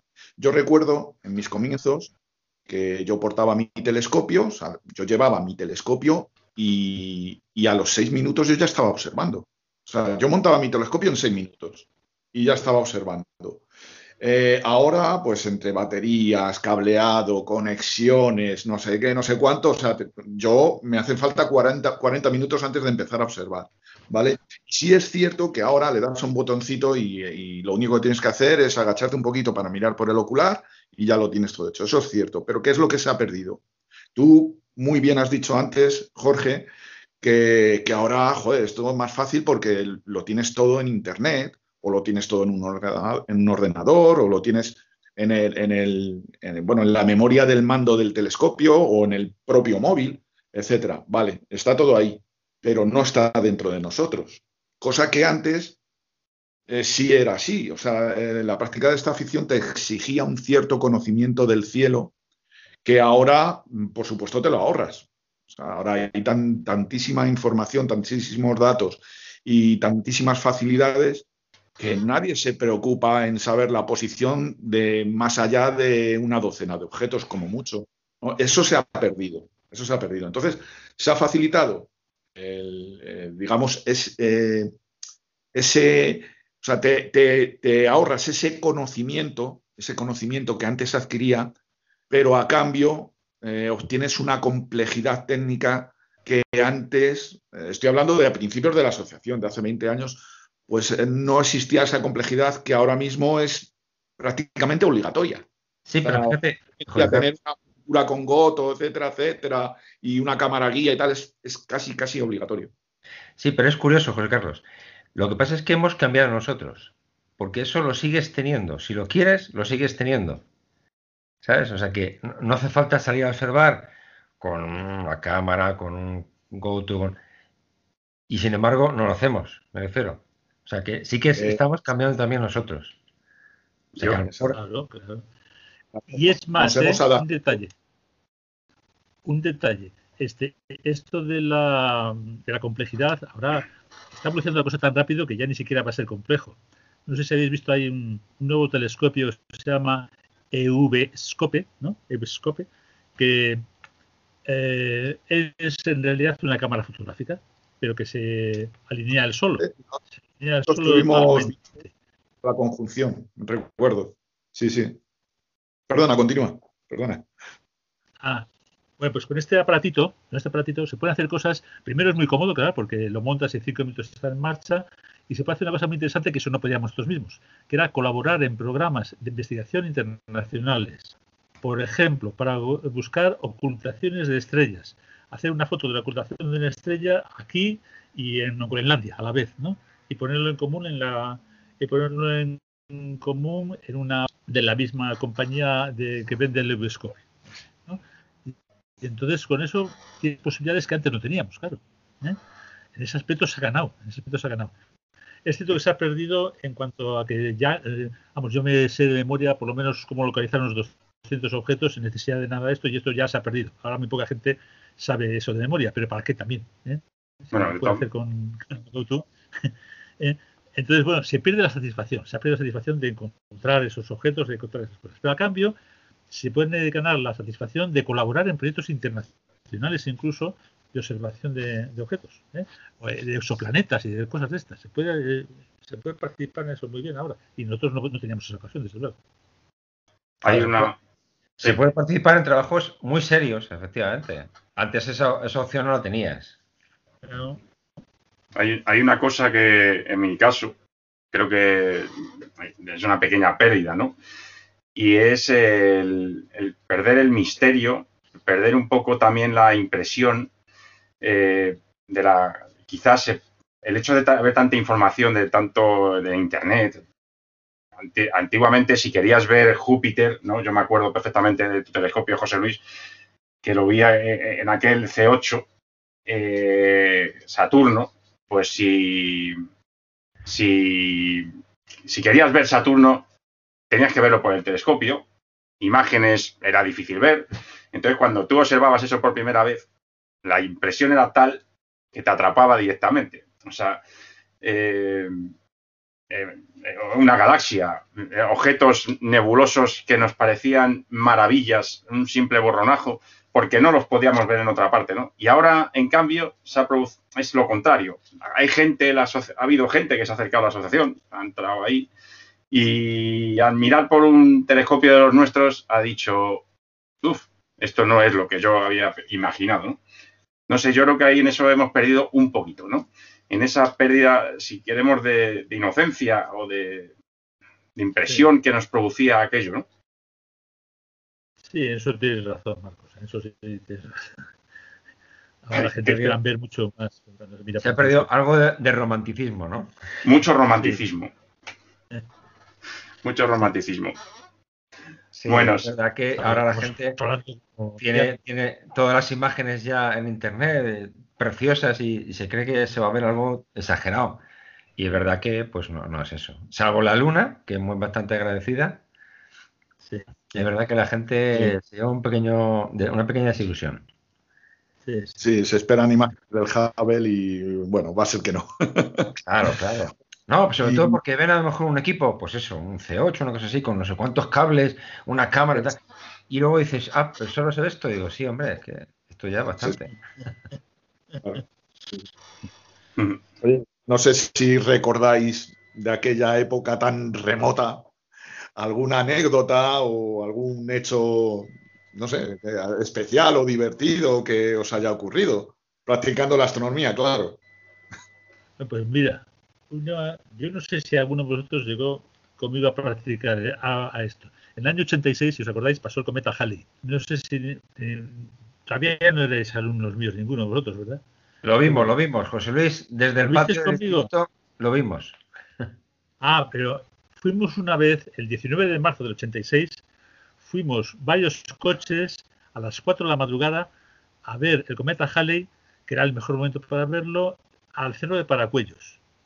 Y en ese momento ocurrió que, claro, varios tubos puestos allí arriba, cuando en Paracuellos había una base americana militar, se ve que alguien se dio a escamar y nos llegó un coche de policía con varios guardias civiles a ver qué demonios hacíamos allí. ¿No os acordáis de eso? Acabaron mirando los guardias civiles por el telescopio y viendo ellos Halley, también, claro. ¿Os acordáis alguno de eso? No estaba yo en aquel tiempo todavía. No, eh, yo, de esa yo, no me acuerdo, pero me acuerdo de algo parecido también en Paracuellos, que sería también por esa, por esa época. Eh, no, no, íbamos a ver nada especial. La Luna y algún planeta, Saturno creo que era. Y íbamos también cinco o seis coches y en ese momento además la carretera estaba en obras y nos desviaron. Y bueno, pues nos metemos por este lado y ya está. Y de repente, pues son cinco o seis coches. Y lo bajamos. Además, ahí fíjate, sí, vamos con todas las familias y a cenar, o sea, ya, pues un poco montado en plan más familiar. Y, de repente, pues nada, vemos aquí una persona que sale del coche y claro, nos preguntamos, ¿y ese quién es? ¿Esta persona quién es? ¿Tú lo conoces, amigo tuyo? No, no, no, no. Ya le preguntamos, oye, pero ¿quién conoces tú de, la asociación? Y dice, no, yo es que como he visto que, que os debíais, pues yo me he desviado también. Ah, no, no, pues mira, es que vamos a observar. Y se quedó parte de la noche observando y ya nos contaba historias de la Nacional 3 de Valencia que había visto, se había parado directamente en la calzada porque había visto eh, hombrecillos verdes, además que veía perfectamente en, las ventanas. Digo, bueno, bueno, pues nada, no, si se tiene que ir, se te va, no, se preocupe. Dice, no, no, si me voy ya, me voy ya. Oye, pues muchas gracias, lo agradeció todo y, se fue. Digo, mira. Mira, que todo tiene que haber. Pero sí, sí, de estas cosas, o sea que. Pero vamos, todas estas cosas o, la policía, por ejemplo, aquí en la DESA, en los primeros años también, ahora ya vamos más lejos, ¿no? Pero los primeros años, claro, se pasaba la policía, la Guardia Civil, y claro, en diciembre a las 3 de la mañana, que, dejas el, zumo encima del coche y se te congela, pues claro, de repente una patrulla de Guardia Civil. Digo, y justo en ese momento se nos cae una palomilla que estábamos recogiendo ya el telescopio al suelo. Digo, pues vamos a aprovechar las luces.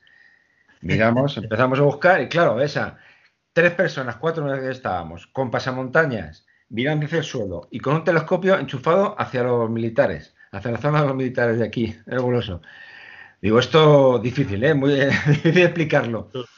Y ya se bajó uno y nos dijo, bueno, no, venga, venga, ¿qué están haciendo? Digo, mira, estamos aquí observando. Ah, vale. Y el otro, la persona que estaba en el coche, dice, mira, déjalo, déjalos, anda, déjalos métete, vámonos, que aquí hace un frío que pela. Y nada, se fueron.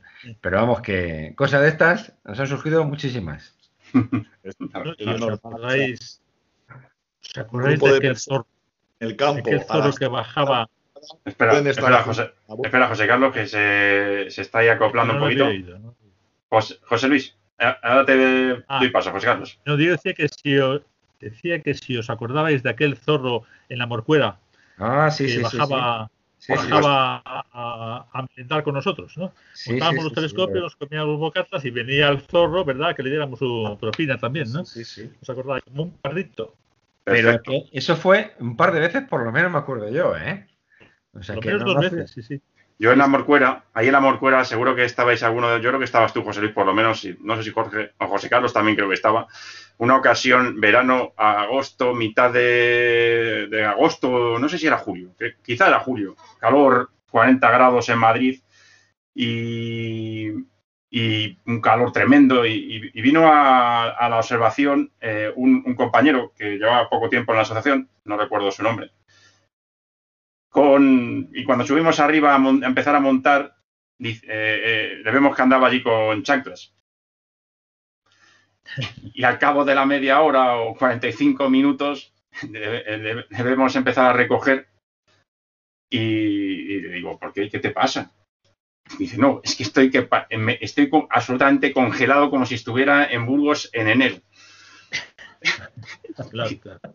es que eso, pasa muchas veces, que la gente no se da, no se hace la idea de lo que es ir a la montaña a ver las estrellas por la noche. Aún saliendo de Madrid con 35 grados, que hacía por la tarde o noche. Sí, pero es verdad que la gente no, se da cuenta. Que, que, además que son horas que llevas allí ya y que bueno, sopla el viento, hace frío y que bueno, la montaña en, verano también hace fresquito. sí, sí, sí. Pero sí, que fíjate, ahora estaba recordando, sí, ya me parece que sé quién es. Tengo la cara de esa persona. Sí, yo también, pero. En chanclas y, en manga de camisa, o sea que no, iba ni siquiera abrigado. Sí, sí, sí. Aquello fue también curioso. bueno, Son tantas las salidas que hay tantas cosas. Pues sí, la verdad es que sí. estas cosas, está bien, está bien. Es uno de los alicientes también de participar en la asociación, ¿no? El hecho de estar, pues recordar estos, estas, estas anécdotas, eh, tantos momentos que hemos pasado de este tipo, ¿no? No, pero es verdad que es recordarlas.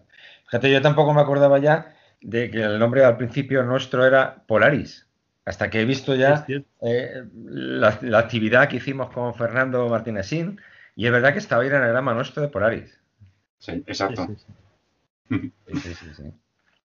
bueno, la verdad es que, sí, que ha sido grandes años, ¿no?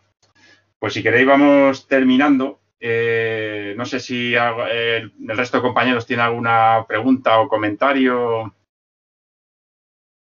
que hacer. No, eh, decir que, que, sí que recuerdo la anécdota que ha contado Jorge de, de que la Guardia Civil fue a verlos porque les vio allí con los, con los tubos y tal.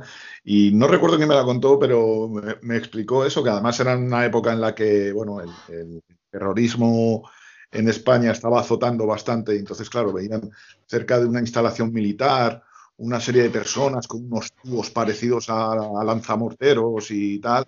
Y, y, claro, acudieron muy mosqueados. Ya cuando vieron que eran personas medio normales, pues se quedaron más tranquilos, pero es lo que ocurre, ¿no? O sea, ¿quién está a las 3 de la mañana en medio de un campo? Pues seguramente gente haciendo cosas malas.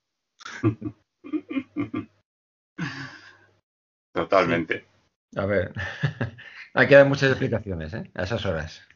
sí, sí. Algún día Marcos y yo contaremos algunas que hemos tenido también, que bueno, no vienen al caso porque este programa está dedicado a, la asociación y a vosotros que fuiste los fundadores y tal, pero algún día tenemos que contar algunas de las nuestras. Sí, sí, tenemos alguna serie. Muchísima más gente de compañeros nuestros. Hay historias, pero vamos, para escribir un libro. Sí, sí, no, la verdad es que sí, ¿eh? sí, sí. Y cosas que ves también extrañas en el cielo. ¿Por qué no? Vamos a decir también alguna cosa. Tierra también, Jorge. Yo he visto alguna eh, salir corriendo, bueno, corriendo en, coche, alguna parejita que seguramente estarían discutiendo, discutiendo sobre filosofía o física cuántica y tal. Bueno, nos ven llegar ahí con tanto aparataje y tal, y bueno, se asustan y. Pues eso, cuando íbamos a la de esa era bastante frecuente, ¿os acordáis? Sí, sí, sí, perfectamente parece mentira. De de la oscuridad que no habíamos visto y se iba la parejita. parece mentira y en ese aspecto, sí, sí.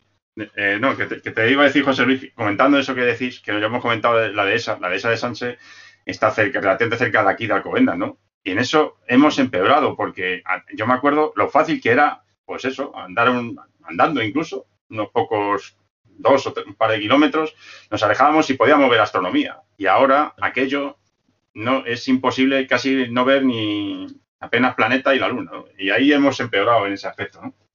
La dificultad de la contaminación lumínica. Eso no cabe duda, no cabe duda. O sea que... que ha crecido, han crecido estos pueblos, pues ha, disminuido la, la, posibilidad de observar desde ellos nada. hay que caer más lejos, sí. Sí, la verdad es que en ese sentido, la gente que empieza ahora tiene más problemas. Eso sí que es cierto. Ahí. Claro. Yo me acuerdo que la primera. Y desplazarse mucho más. También. La, primera observación que hice fue en el, allí, precisamente en el Giner, allí al lado del propio instituto. Sí, claro, claro. Con, la parte de atrás, ¿verdad? Con la parte de atrás, sí. Con aquel telescopio catadióptrico.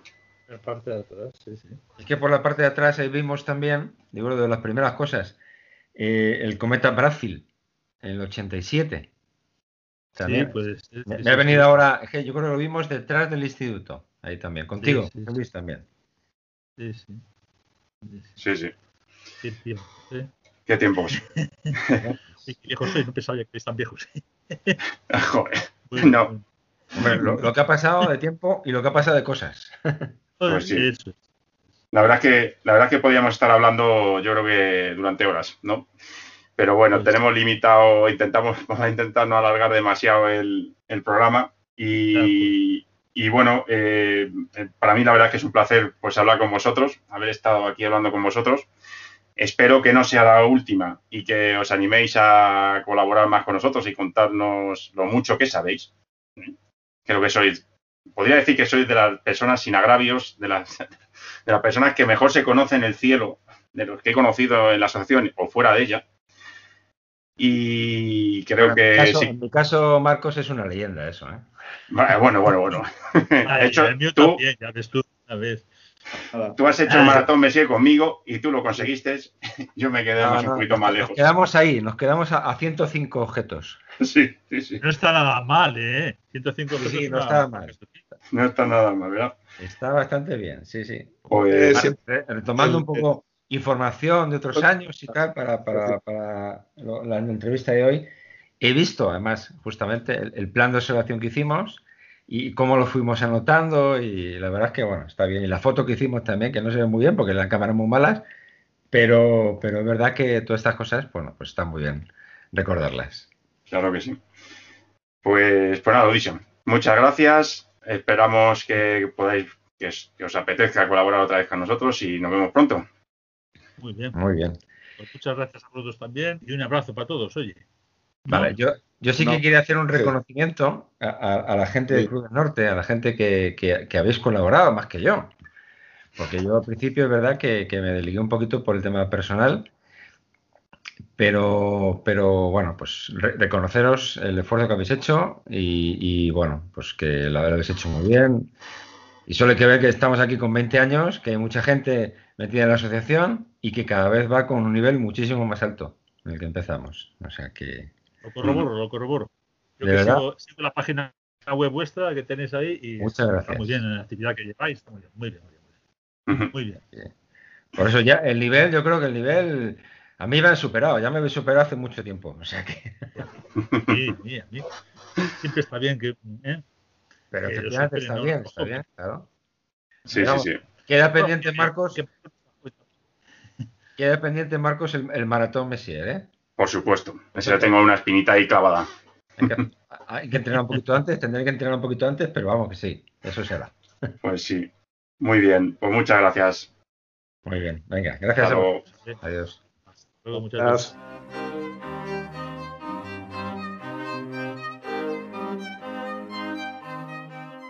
Bueno, ya hemos visto esta primera parte en la que hemos hablado de cómo se generó, engendró la asociación allá por el año 2000, 2001. Y ahora vamos a pasar a ver a otra parte eh, fundamental en toda asociación. Eh, la nuestra ha sido, yo creo que muy importante y cualquier asociación que quiera funcionar debe, debe llevar a cabo esto que vamos a, de lo que vamos a hablar ahora. Es, eh, son los requisitos para tener una asociación. como la nuestra, de astronomía, pero que yo creo que son, de hecho, son bastante genéricos de cualquier tipo de asociación. En esta ocasión, para esta parte, vamos a tener la colaboración y el apoyo aquí, eh, en esta ocasión, de, Sergio, que fue presidente de la asociación entre los años 2007 y 2009 y entre 2013 y 2016. Bienvenido, Sergio, y gracias por estar con nosotros en nuestro programa y transmitirnos tus experiencias. Nada, encantado de estar aquí, Marcos. Un placer. También tenemos eh, con nosotros a Miguel Morata, eh, fue socio fundador y secretario, creo que es el secretario eterno, desde el 2001 a 2006 y, desde el 11 hasta, hasta la actualidad. bienvenido y gracias por estar con nosotros en nuestro programa y transmitir nuestras experiencias. Gracias, Marcos. Encantado de estar aquí con vosotros. Toda asociación como entidad debidamente inscrita requiere de algunos trámites burocráticos o administrativos para que pueda funcionar como tal. Son la parte menos agradecida de nuestra actividad, pero sin duda quizás la más importante para que el funcionamiento sea el adecuado y se mantenga en el tiempo. De hecho, a mi parecer, es gracias a este trabajo, muchas veces o casi siempre realizado en la sombra y sin conocimiento por parte del resto de los socios, lo que ha permitido que, al contrario que otras asociaciones, la nuestra se mantenga viva. A ver, Sergio, coméntanos, ¿cómo, cómo es por, qué es tan importante la realización de estos, de estos trámites de los que vamos a dar algunas pinceladas eh, para que una asociación como la nuestra se mantenga y funcione? Eh, pues estos trámites es que son necesarios para que una asociación siga viva. Es decir, eh, una asociación no es solo un grupo de amigos, es, simplemente, es también una institución jurídica que está sometida a una normativa, a unos reglamentos, normalmente de la comunidad autónoma en la que está radicada. Y todo eso conlleva una serie de obligaciones desde el punto de vista del control de las cuentas o económico, así como una serie de requisitos, como eh, la de tener unos estatutos aprobados. Pero vamos, supongo que esto podremos entrar más en detalle eh, más adelante. Pero fundamentalmente es eso, es necesario para que una asociación siga viva y, por ejemplo, pueda optar a conseguir subvenciones de, en las administraciones públicas. Sí, la verdad que es una parte también, ¿no? Y también darnos visibilidad eh, en el entorno, tener visibilidad también para las administraciones, como tú dices, para poder conseguir recursos económicos o espacios, eh, como, como en nuestro caso que tenemos la Casa de las Asociaciones. Sí, claro, tú piensas también, Marcos, que cuando alguien quiere unirse a este hobby nuestro, lo, primero que va a buscar va a ser asociaciones astronómicas.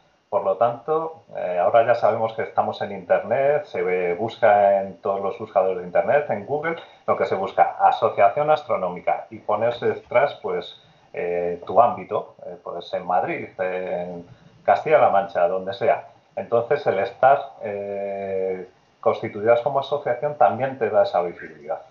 Y además, también, y recientemente también lo conocemos, el tema de la Federación de Asociaciones Astronómicas de España, la FAE.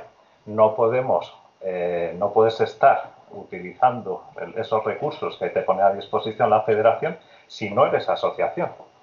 Por lo tanto, también eso es una ventaja que yo creo que, que es importante aprovechar. Federación de la que pertenecemos y de la que fuimos también socios, socios fundadores, ¿verdad? Socios fundadores, ahí estuvimos, sí. Tú estuviste especialmente en esa primera reunión. Muy bien. Bueno, pues eh, vamos a entrar un poquito, si os parece. Raúl también aquí puedes comentar y José Carlos, que, habéis hecho o estáis haciendo labores eh, de gestión dentro de la, organización. Eh, ¿Qué trámites? Miguel también, por supuesto, como experto secretario. Eh, ¿qué trámites manuales o así periódicos eh, requiere eh, la gestión de una asociación como la nuestra?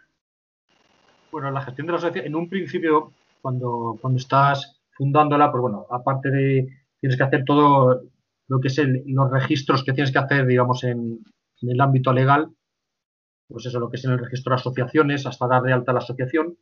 Y después, bueno, como una, siguiendo un poco lo que los propios estatutos que, que tienes tú en tu asociación, que también un poco pues te guían acerca de, qué debes, qué debes hacer y qué, digamos, qué registros se tienen que quedar.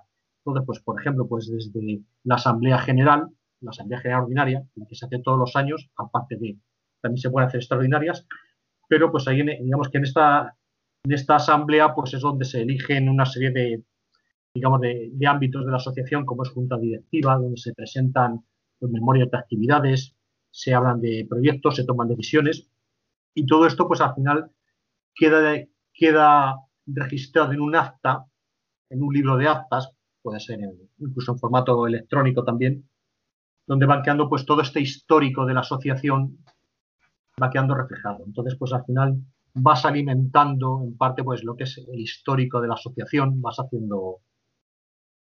Esa es una, digamos, de, de esas tareas que se llevan. Luego también pues se llevan luego otros tipos de ficheros, como por ejemplo, pues tema de control de socios, hay que llevarlos, hay que llevar también y luego, bueno, un punto a destacar que en el tema de, control de socios, como se, maneja se manejan datos personales, pues eh, hay que observar siempre la ley general de protección de datos. Importante. sí, importante esa, parte. No se olvidar en ninguna asociación, pues, pues, con unos ficheros que no tiene acceso todo el mundo, evidentemente, pues que tienen que estar registrados de alguna forma. Sí, que nosotros en principio no, no gestionamos datos ni eh, de especial confidencialidad, pero que, y son pocos, pero que al final requiere su cuidado, ¿verdad? No son datos muy sensibles, pero eh, cualquier dato que, manejes que no sea tuyo, pues tiene que estar acogido a esta ley y tiene que estar debidamente protegido. Eso es. Y eh, luego también una parte importante son el tema de las, del control de las cuentas. tú, José Carlos, ahí como tesorero durante muchos años, también tienes tu experiencia, ¿no? Es, importante esta parte de, las cuentas, de los dineros. Sí, bueno, bueno, en primer lugar dar bienvenida a los compañeros, a Miguel y a Sergio. Y nada, bueno, efectivamente, el control de cuentas es una parte importante de cualquier organización, ya sea una asociación, un club, una empresa. Y bueno, llevar el. Es muy importante llevar el registro de las, de las entradas y salidas de, capital, ¿no? de dinero. Eh, esto se realiza, por lo menos antiguamente se hacía en un libro de cuentas, un libro de cuentas que además iba, iba sellado y tenía que estar registrado por, por, la, por la administración. ¿De acuerdo? Bueno, pues este libro de cuentas en realidad no es más que el típico libro de contabilidad que todos más o menos hemos visto alguna vez en nuestra vida, ¿no? Eh, es un libro en cuyas hojas pues hay dos columnas, una del debe y otra del haber, eh, y en, cuyas en estas, en estas columnas lo que se refleja son tanto las entradas como las salidas. Las entradas o, los ingresos y las salidas o los gastos. ¿De acuerdo? Y entonces, eh, restando los gastos a, los, ingresos, lo que nos va a dar el saldo, que es el, capital del que, del que cuenta la asociación. ¿Qué ingresos podemos encontrar en una asociación como la nuestra? Bueno, en realidad es bastante parecido a lo que podría ser una pequeña empresa, ¿no? Los ingresos pueden venir por, varios lugares. Eh, uno de los más importantes son las cuotas de los socios, ¿de acuerdo? Otra puede venir por eh, cuestión de subvenciones, subvenciones que nos otorga o bien la, administración o bien algún organismo mm, que sea particular, como alguna empresa que haya querido colaborar con nosotros. También los ingresos pueden venir eh, por vía de, ventas. Por ejemplo, algunas muchas asociaciones pues venden lotería para poder sufragarse eh, los gastos. Eh, o venta de calendarios en nuestro caso, que lo hemos hecho algunas veces, etcétera, etcétera. Eh, eso iría reflejado escrupulosamente en una de las columnas y en otra de las columnas irían los gastos. ¿Por dónde vendrían los gastos? Bueno, los gastos fundamentalmente vendrían por la realización de distintas actividades. Las, las actividades pueden ser de distinto tipo. Mm, podemos emplear el dinero del que disponemos eh, bien en salidas, en salidas de observación, que pueden ser eh, de fin de semana, en las, que, en las cuales bueno, pues se, puede sufragar parte de los gastos a los socios eh, de, alojamiento o incluso de, comida o de uso de distintos materiales, etcétera. otra de las actividades que, por ejemplo, es bastante tradicional en nuestra asociación es la cena de Navidad, donde nos juntamos los socios y bueno, y hacemos un poquito de vida social un poco extra astro, astronómica, ¿no? Eh, también utilizamos el dinero para realizar actividades públicas dirigidas al público en general, como observaciones, charlas, cursos, etcétera. Eso, eh, lógicamente, eh, mm, necesita el empleo de dinero para sufragar gastos de material o de distintas contingencias. También se puede utilizar el dinero pues, para, para la publicación de nosotros, por ejemplo, hace un tiempo, creo que ya se ha comentado, que realizábamos alguna una publicación que se llamaba Quasar, bueno, pues eso eh, necesita para su distribución, para su, su, edición, etcétera, etcétera, pues se necesita lógicamente dinero, ¿no? Eh, también hay otras actividades que son particulares de la asociación, como por ejemplo eh, la que realizamos el día de la asociación, que está dirigida a los propios socios y a los allegados, a los familiares, a los amigos, etcétera, para hacerles conocer más cercanamente nuestra, nuestra pasión, nuestra afición, que es la astronomía, cómo no. Eh, otros gastos pueden venir, por ejemplo, por el pago de alquiler de un local, donde realizamos nuestras, nuestras actividades, digamos, semanales o más rutinarias.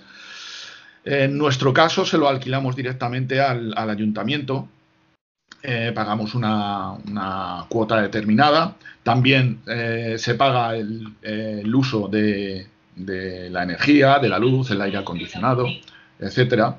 Y bueno, hay distintos gastos, distintos ingresos que pueden venir por, diversos medios y que todos tienen que ser reflejados escrupulosamente porque eh, a final de año hay que hacer una memoria económica que se presentará en la Asamblea General Ordinaria y donde se dará, valga la redundancia, donde se darán cuentas de todos los gastos y todos los ingresos que ha habido, el saldo del que dispone la asociación y con el que puede contar para seguir realizando actividades y también se presentará como parte del proyecto un proyecto económico.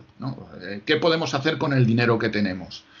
Normalmente los proyectos son puramente orientativos porque luego la realidad se suele imponer y suelen haber bastantes modificaciones. Pero bueno, es un poco para tener una idea de lo que va a ser el año económicamente hablando, aunque como digo, siempre va a ser bastante, bastante elástico.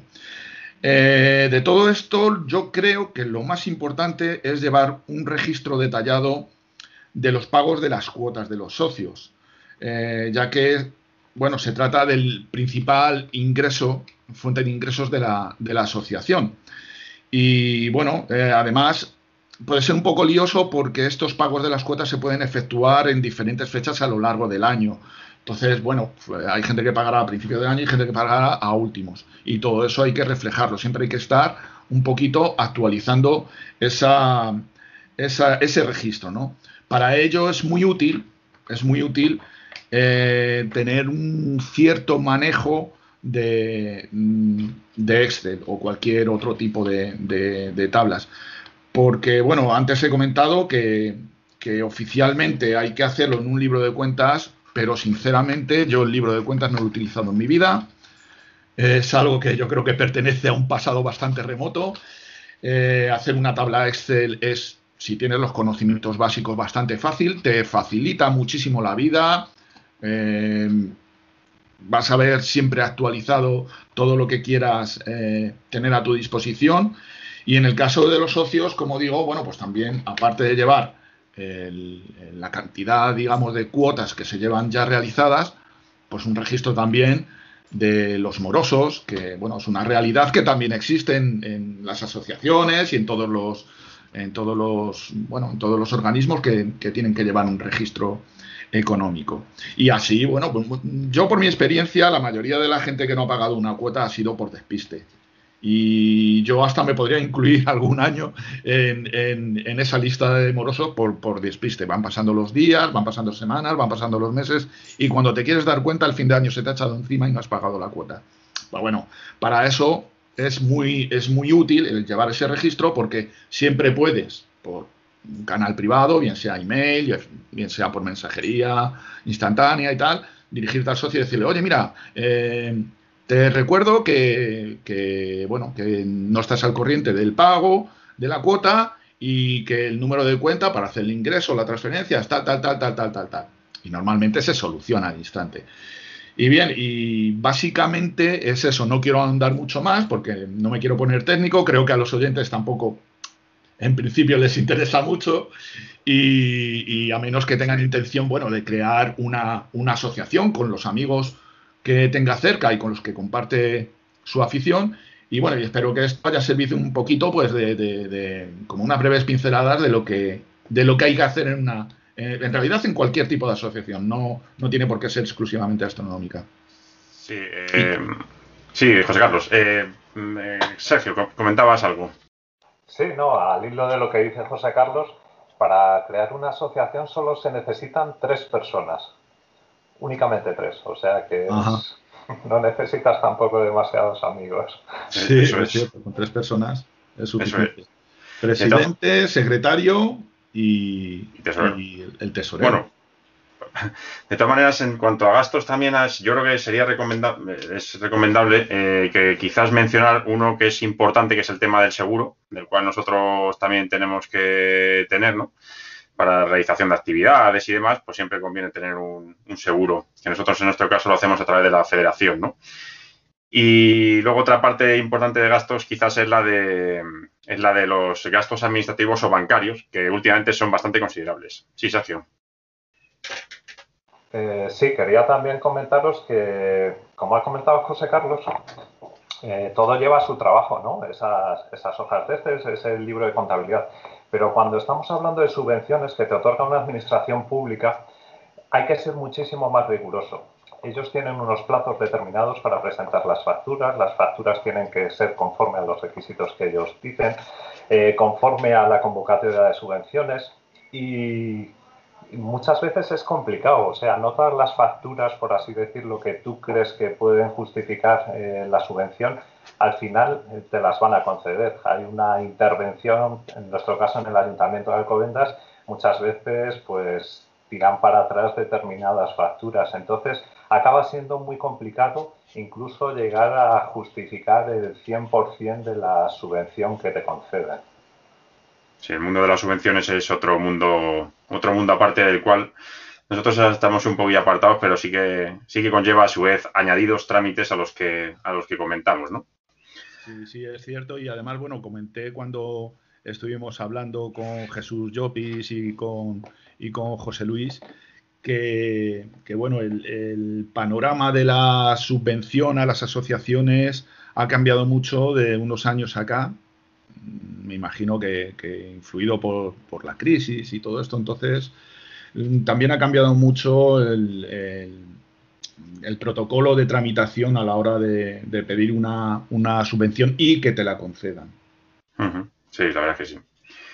Bueno, si queréis hablar, eh, Sergio, quería comentaros también. Nosotros empezamos eh, pidiendo subvenciones todos los años al principio pero luego eh, hubo un momento que ante la dificultad sobre todo de justificar y toda la tramitación que llevaba, pues decidimos eh, no solicitar subvenciones. Y en el fondo eso nos dio una libertad de actuación y sobre todo de ir a nuestro ritmo y no estar pendiente de los plazos que yo creo que puede ser muy interesante explorar si alguna asociación se encuentra en la misma, en la misma situación. De hecho, casi todas las actividades que realizamos nosotros las estamos realizando en los últimos años simplemente con recursos propios, sin necesidad de, subvenciones de, otros organismos públicos. Yo estoy de acuerdo contigo ahí en eso, Sergio. Bueno, si queréis hablamos de la tercera parte, quizás la, tercera pata de, de estos trámites, quizás también muy importante, que nos da además una base de funcionamiento creo que es fundamental, ¿no, Raúl? Sí, sí, sí. Eh, bueno, no me voy a extender tanto como José Carlos porque está claro que la pasta es lo importante. bueno, pero, lo de la pasta también se tiene en cuenta en esto, de la, en esto de lo que vas a hablar, del proyecto y de la memoria, ¿no? Sí, bueno, a ver, eh, básicamente el, proyecto de la memoria, pues eh, lo que hacen es, pues eso, definir un poquito cómo va a ser el año, ¿no? Y bueno, en el caso del proyecto, recogemos un poquito las propuestas que hay para, empezar el año y un poco planificar qué es lo que vamos a hacer a lo largo de ese año. Y tenemos un documento que es bastante extenso donde lo, intentamos reflejar. Como ha dicho José Carlos, luego pues eh, pueden ocurrir mil cosas, pueden aparecer cosas nuevas que nos apetece incorporar, cosas que nos apetece quitar. Y pues imagínate, ¿no? El año pasado cómo, cómo se le dio la vuelta al proyecto. Y luego la memoria... Dime, dime. No, no, desde luego. El año pasado fue eh, bastante, bastante definitorio de lo que puede plantearse y lo que terminar siendo. Sí. Y luego la memoria, pues lo que hace es un poco recoger eh, si efectivamente se ha cumplido el proyecto, eh, qué actividades han hecho y bueno, ver un poco cómo ha sido el año y, el estado en, en, el que se encuentra la asociación, ¿no? Pues al final son dos documentos que, que reflejan, pues eso, un poco las intenciones que tenemos y cómo las hemos cumplido. yo ahí creo que creo que el proyecto es un poco el, elemento que nos permite, bueno, también incluso incorporar a los, a los, a los partícipes de la asociación, a los socios, eh, en, lo que se quiera hacer, ¿no? y permite la renovación y la, la, continua evolución de la asociación, ¿no? ¿No lo ves tú así? Sí, sí, sí, sí, efectivamente. Y luego lo que habéis dicho ahora también, eh, lo último que habéis comentado también es importante, el tema de, de esa libertad que tenemos, ¿no? Eh, ahora mismo yo creo que nos está yendo bastante bien así. Eh, sabemos, eh, o sea, dependemos de nuestras cuotas y, de lo que hacemos nosotros y bueno, y eso nos da libertad como asociación, ¿no? Para, para un poco organizarnos como, como queremos, no tener que estar pensando en que tenemos que hacer algún tipo de actividad o alguna cosa o pedir alguna subvención al ayuntamiento y que con lo que nosotros recogemos pues ya podemos subsistir. Sí, sí, totalmente. Yo creo que todos estos trámites al final nos dan una entidad que, un peso también eh, a la hora de, bueno, de, obligarnos. Al final estamos hablando, yo creo que este aspecto no lo hemos comentado, pero me parece fundamental que somos voluntarios. Realmente habría que plantearse, a veces yo lo, he hecho en alguna etapa de la asociación, ¿no? Si realmente no hemos sido más un grupo de amigos que una asociación. No sé cómo veis eh, vosotros. Eh, si, todo esto nos, es lo que hace que nos diferenciemos de lo que podría ser realmente un grupo de amigos y no una entidad, y, realmente somos una entidad, ¿no? ¿Cómo lo ves ahí, Sergio, tú? Pues es una pregunta ahí, está, toca, toca un tema yo creo que importante, ¿no? Eh, obviamente no puedes hablar de que en una asociación toda la gente sean amigos de esos de tomarte cervezas, ¿no? Esta yo creo que casi lo conseguimos, pero bueno. Casi, casi. Es difícil, es difícil que todo el mundo se lleve bien, pero yo creo que es una de las ventajas de esta asociación y yo creo que ha sido su sella identidad desde siempre, es que siempre nos hemos llevado muy bien entre todos. Y yo creo que el previo a la reunión y después de la reunión esa actividad de coloquio, eh, compartir conocimientos, de, charlar de, absolutamente todo, es lo que cohesiona al grupo. ¿no? Eh, la asociación, me acuerdo, eh, hubo unos años que estuvo, vamos, yo pensaba que iba a desaparecer. Al final llegábamos a las reuniones, éramos dos o tres personas nada más, estábamos todavía en un despacho pequeño, no sé si os acordáis que vamos, eh, comparado con lo que tenemos ahora, no, tiene nada que ver. Cabíamos siete o ocho personas ahí a lo largo de una mesa rectangular y poco más. Pues había días que es que estábamos allí dos o tres. Y yo creo que sobrevivió un poco por esas cervecitas tan habituales que son de, después de las reuniones. Ese mantenimiento y al final es que, es que No, llego, no, no, llego a poder darme qué año fue, pero pero fue, fue hace bastantes tiempos. Yo creo que casi nadie de los que, bueno, de los que hay nuevos ahora casi no conocen esa época. Eh, estaba todavía, me acuerdo, el Alcalá, eh, íbamos al Alcalá y era allí donde tomábamos las, las canitas de después, ¿no? Sí, sí. Y, y, fue, la verdad, fue un punto de inflexión bastante importante porque logramos superar, eh, pasamos ese y luego empezó a crecer, a apuntarse gente y ahora vamos, es una, una cosa espectacular toda la gente que tenemos ya. La última, que 50 socios y, y al hilo de la pregunta, lo que decías tú. Eh, una asociación, un grupo de amigos, es lo que comentábamos al principio. Eh, como asociación tienes algo más, eh, a una asociación puede venir gente de fuera. A un grupo de amigos normalmente cuesta más entrar. Eh, se necesita pues un esquema como, como un esqueleto ¿no? que, llenar de gente. ¿no? Es esa organización. ¿no? Desde este trabajo que has comentado, ¿no? que es un poco que hay que hacer, pero vamos, son los requisitos legales, todo esto, las memorias, los proyectos, llevar las cuentas al final es un armazón para que pueda surgir pues toda la actividad que tiene la asociación. Al final es un punto de encuentro. El poder, como ha comentado José Carlos, alquilar la, eh, la sala, ¿no? Todos los jueves que estamos ahí. Pues ya sabes un sitio donde hay el jueves. No es algo espontáneo, no es algo que tengas que hacer, es todos los jueves estás ahí. Hay una estructura, hay una organización y a partir de ahí es donde surge ¿no? todo lo que vamos haciendo. Imaginaros ahora todos los grupos que, que, tenemos ¿no? funcionando, el de astrofotografía, el de mecánica, incluso se empezó el de espectroscopía, cosas así. Y eso también se consigue gracias a conseguir una masa crítica. Yo siempre lo he dicho, una asociación necesita mucha gente. O sea, una gente, eh, lo suficiente gente para que haya gente que se pueda dedicar a todos estos trámites, pero también para que eh, puedan hacer cosas. Porque una de las peores cosas que puede pasar en una asociación cuando son pocos es que la gente se queme haciendo determinados trabajos. Es decir, se queme siendo el secretario, se queme siendo el tesorero, se queme dando siempre todas las charlas. Cuanta más gente haya, más variedad y menos se cansará la gente y no se quemará. Entonces, eh, esa masa crítica, y nosotros creo que lo hemos conseguido ya desde hace unos cuantos años, es también uno de los éxitos de, cualquier asociación, llegar a una masa crítica que permita realizar todas las actividades sin sobrecargar a, los, a los integrantes. Claro. Sí, sí. Yo ahí creo que de todas maneras tú, Miguel, que llevas ahí larga experiencia en la asociación, te acuerdas de todos los años, que, llevamos. Eh, hemos tenido momentos, como dice Sergio, pues mejores. hemos tenido momentos peores. Te recuerdo aquellas, aquellos años muy remotos en los que solo nos llegábamos a juntar dos, tres en, en, el local. Pero yo he notado y sí que se ha y sobre todo en estos últimos años, que el hecho de tener esta estructura, este, ya este, esta base, estos cimientos, ha ayudado a que en esos malos momentos la cosa por lo menos funcione o haya podido tirar más adelante. ¿No lo ves tú ahí, Miguel? Sí, evidentemente, porque en una, asociación, digamos que por un lado, aparte de tener, digamos, lo, que, lo que es el proyecto de actividades, que es a través del cual pues tú desarrollas un poco lo que tienes en tus estatutos, tus objetivos generales, aparte de hacer lo que es luego una evaluación del año a través de la memoria, de si se han logrado esos objetivos, luego tienes también una parte muy importante que es una parte social, evidentemente.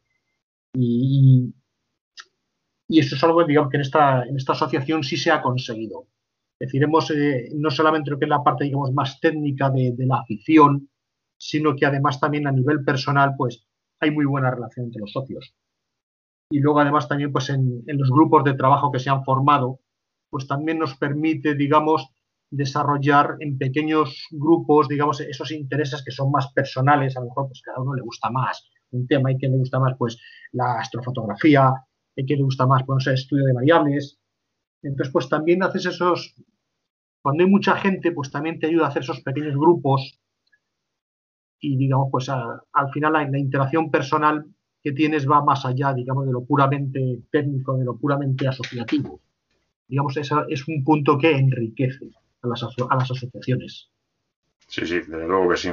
La masa crítica esa que comentas, ¿no, Sergio?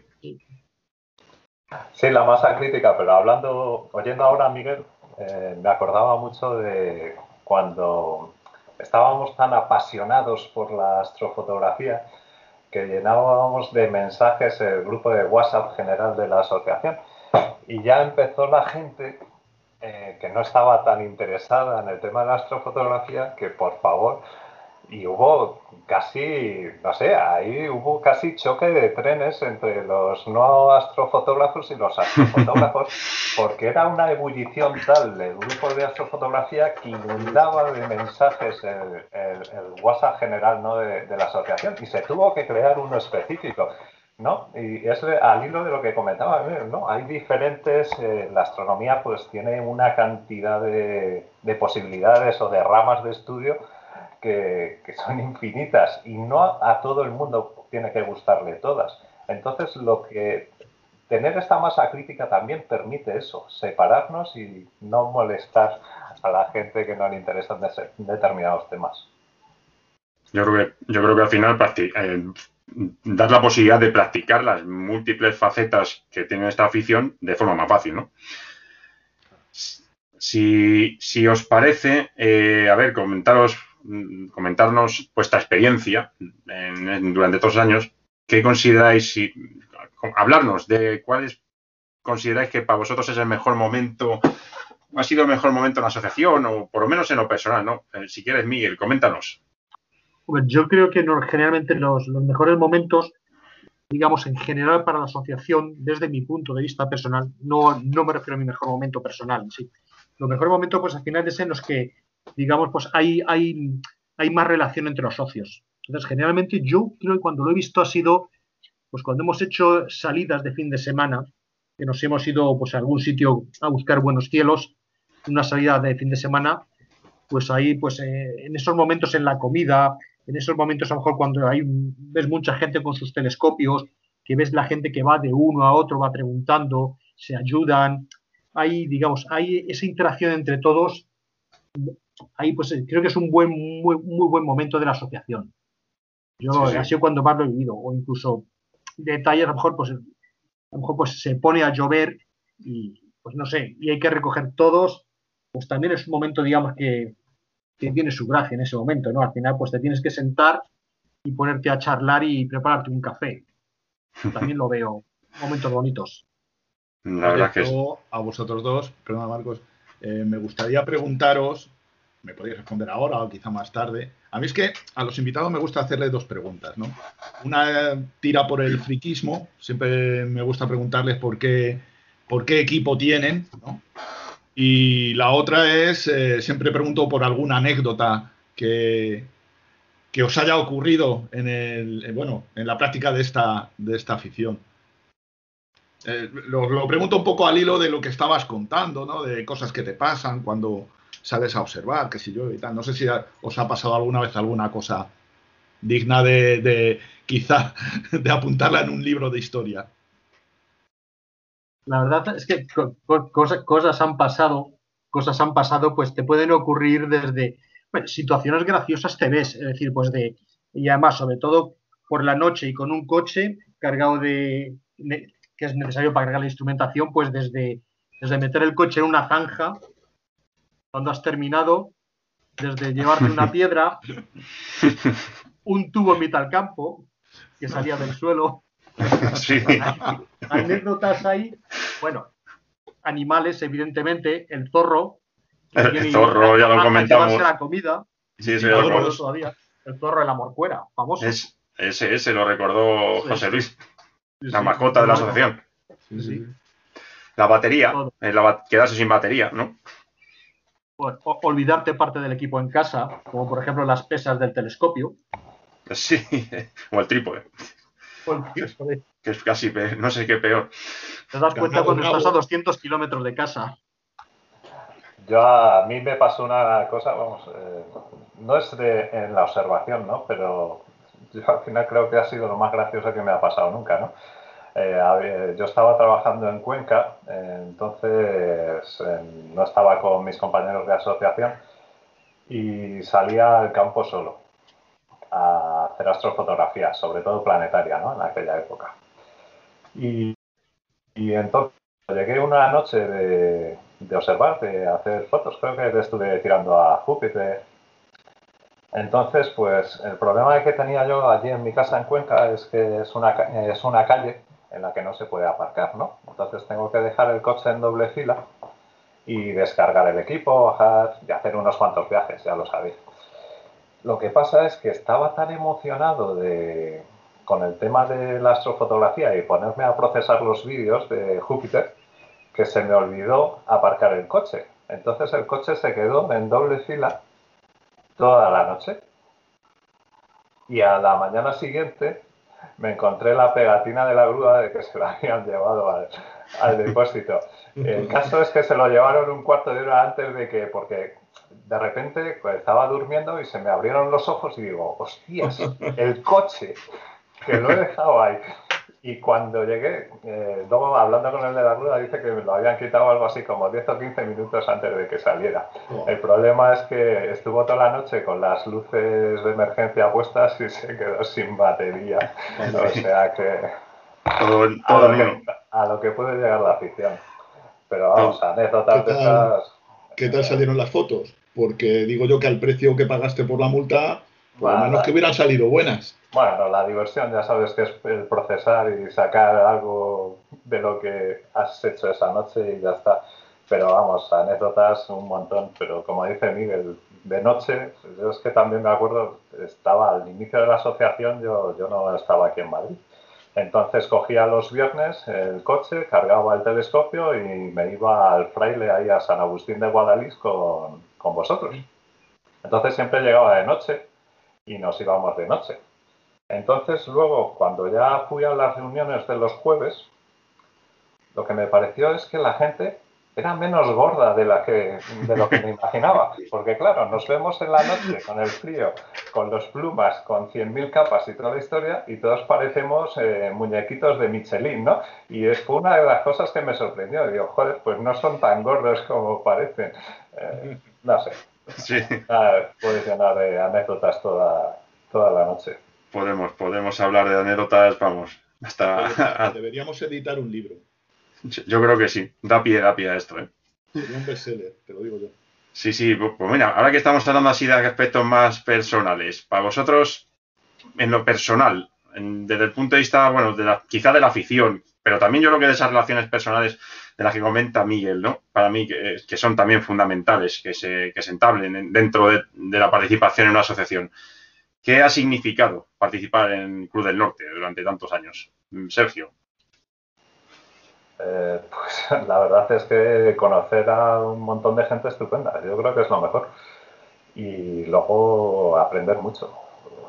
Es así. Eh, y es que ese pique que tienes entre la gente que te dice que ha estado viendo algo, eh, tú lo pruebas también, investigas adicional, mm, es un acicate, evolucionas más. una de las cosas que yo creo que mejor tiene una asociación de cualquier tipo, es que una vez que entras, luego la evolución que puedes tener es, es fantástica, ¿no? De, rápido, ¿no? Por ese interés personal de, no competición, sino pique sano entre, entre todos. Y luego al final, pues eso, eh, eso se va convirtiendo en amistad y amistad ya de, muchísimos años.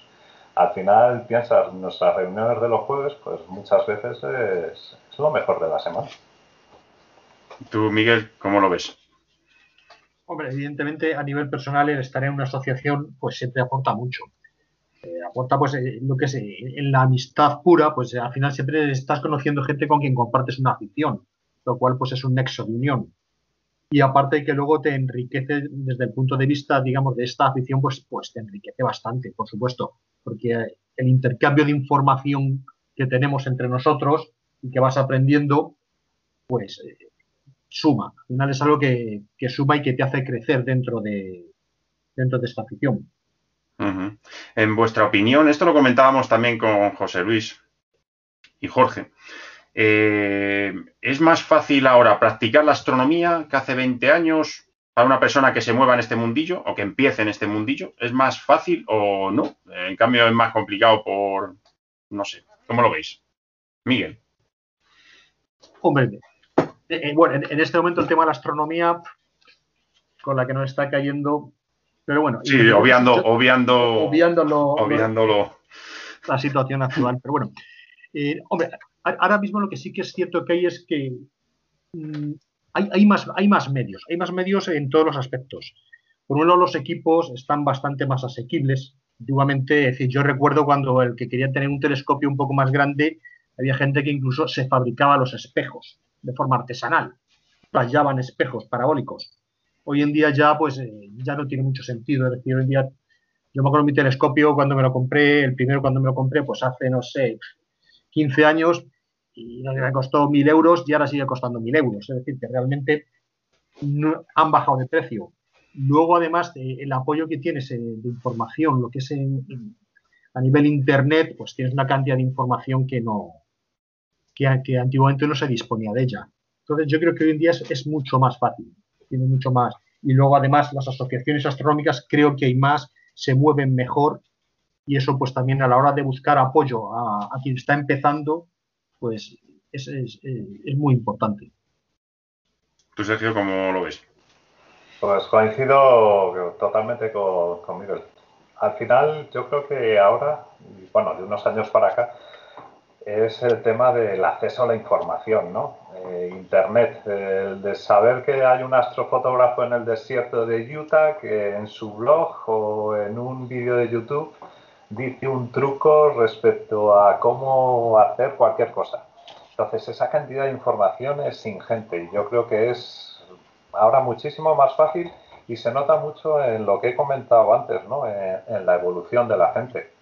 Eh, en los inicios, y Miguel fue uno de los pioneros con la modificación de las webcams, y, pues, pues costaba, o sea, eh, ibas poco a poco, a lo mejor te costaba un año, y luego, sin embargo, por ejemplo, entró Carlos y a los cuatro o cinco meses ya hacía unos Júpiters de, vamos, de quitarse el sombrero, ¿no? Entonces yo creo que sí, sí se ha notado, sí se ha notado ese, ese cambio. Fundamentalmente es eso. Yo creo que, tienes mucha información disponible. Muy bien. Y bueno, si queréis para ir concluyendo, eh, también vosotros sois de las personas que más lleváis practicando esta afición. Yo me acuerdo, Sergio, que tú yo te conocí a ti cuando estabas, creo que en el instituto. Eh, empezaste ya a hacer también astronomía con José Luis Anemeterio, si no recuerdo mal, ¿no? Sí, efectivamente. Ahí empezamos en el grupito aquel. Ya coincidíamos tú y yo. Eh, ¿Cuáles son las principales revoluciones que, precisamente han hecho facilitar o modificar eh, la práctica de la astronomía durante estos años?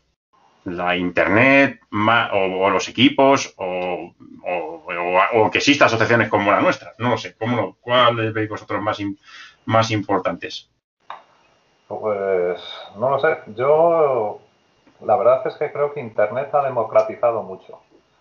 Y no solo eso, hay más tiendas también donde puedes comprar equipos. Y eso es bueno. Al principio, comprarse un equipo, yo el mío me lo compré en, Estados Unidos en el año 2003, porque aquí no, no llegué a encontrar eh, el equipo, ¿no? Ahora tienes 5, 6, 7, 8, 9 y todo el mercado europeo puedes comprar en Alemania, a Hong Kong, a donde te dé la gana. Entonces yo creo que eso ha democratizado muchísimo lo que es el acceso a, a los equipos y, y, también ha permitido, como decía Miguel, que aunque se mantengan los precios eh, a nivel nominal, eh, si tienes en cuenta la inflación, yo creo que ahora mismo te cuesta mucho menos eh, comprarte un equipo que lo que te, costaba antes. Eh, yo creo que eso es el principal cambio. Yo creo que ahora es muchísimo más accesible todo, el conocimiento y los equipos. Y luego aparte que puedes encontrar las asociaciones que están muy vivas y, yo creo que ayudan también mucho a eso. Sí, la verdad es que sí.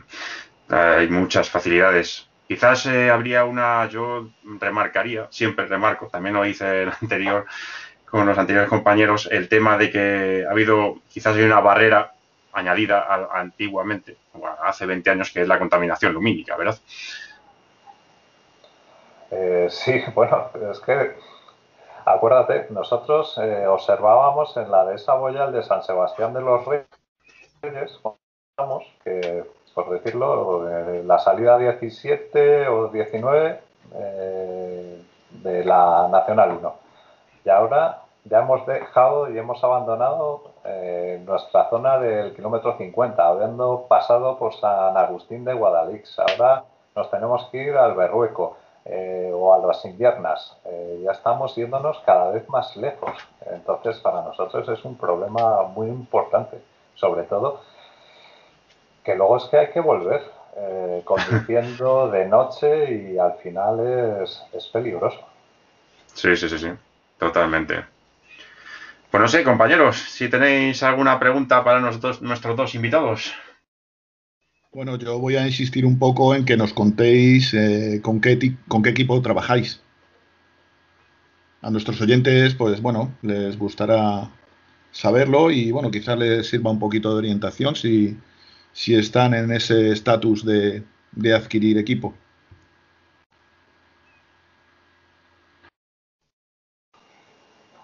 Miguel, tú, yo. ah, bueno, puedo, empezar yo. Bueno, tú eres además un gran inventor, Miguel, ¿eh? además de manitas.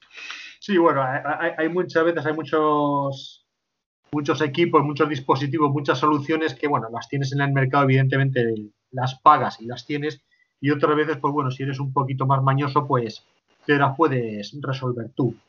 Con algunos conocimientos de electrónica y algunas herramientas se puede hacer. Pero bueno, mi, equipo básico, yo empecé como todo el mundo al principio, pues en Angel, con el típico, bueno, con un reflector Newton y al principio, y nada de computadoras ni nada, era todo aquí. Te cogías tu, tu guía del cielo, tu tu Mendel Pasachov, tu linterna y empezabas así. Y, era como empezabas, eh, era como realmente se aprendía muchas veces a conocerte el cielo y, a ver los problemas de, de. Después al final vas evolucionando económicamente, pues ya vas teniendo más posibilidades.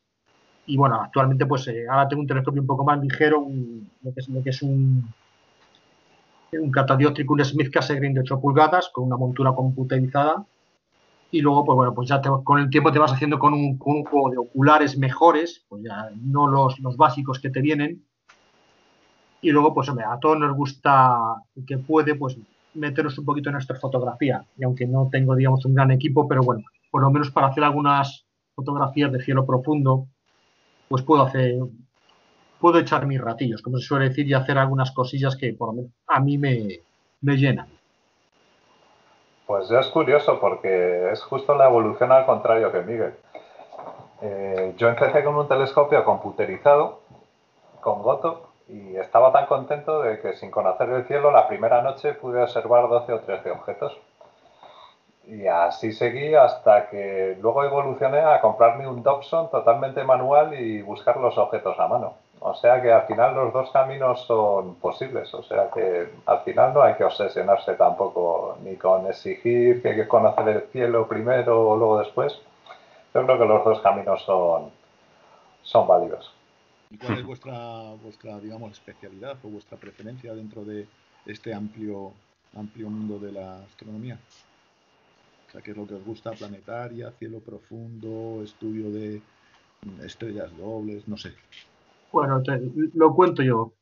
No, no realmente no es que te centres en, algo, al final te gusta todo. Hay gente a lo mejor pues que le gusta mucho la fotografía y está muy centrada y digamos que pues, se suele decir no pone el ojo para mirar ya, directamente saque el equipo y empieza a funcionar. A mí me gustan, me gustan ambas cosas, pero tampoco, tampoco, digamos, estoy demasiado vinculado con una de ellas. Me gusta hacer de astrofotografía porque al final es bonito, te permite ver cosas o hacer cosas que visualmente no se pueden hacer por las limitaciones de la propia vista, pero también me gusta lo que es eh, buscar un objeto, intentar algún objeto extraño, intentar localizarlo en el cielo, es bonito. Y, o simplemente, pues, sentarte en una silla, poner el ojo y pegarte un rato mirando los anillos de Saturno. Yo creo que todo tiene cabida. Pues yo en este año de pandemia, no sé si habéis hablado en algún otro. Eh, hay un grupo de mecánica en la, en la asociación que es un grupo puramente teórico de, de física clásica, mecánica cuántica y ahora andamos con relatividad y, y campos electromagnéticos, con la esperanza de luego poder eh, empezar a, con esa base a entender un poco más el tema de la cosmología, ¿no? a lo mejor física de partículas o la relatividad general. Y para estos tiempos de pandemia, donde casi no puedes salir o no puedes hacer nada, pues ha sido un entretenimiento, vamos, eh, yo creo que nos lo estamos pasando bastante bien en el, en el grupo de mecánica. Sí, la verdad es que eso no te exige no te, no te perjudica ni las nubes, ¿no? Nada, nada. muy bien, muy bien. Pues nada, la verdad es que ha sido un placer teneros aquí con nosotros, comentándonos, bueno, pues algunos de los, de las, incluso anécdotas, anécdotas que hemos vivido durante estos 20 años. Y bueno, también que nos ha servido un poco de homenaje hacia vosotros, que también es, gracias a vosotros la asociación puede cumplir ahora, ahora 20 años, ¿no? O sea que muchas gracias, eh, Miguel. Gracias a ti por, esta oportunidad. Y igualmente a Sergio, por supuesto, un placer, como siempre, hablar contigo. Muy bien. Eh, a ver si nos vemos en otra. Sobre todo observando, ¿no? Eso, a ver si lo conseguimos. Algún día llegará, digo yo. Muy bien, pues venga, muchas gracias, hasta luego.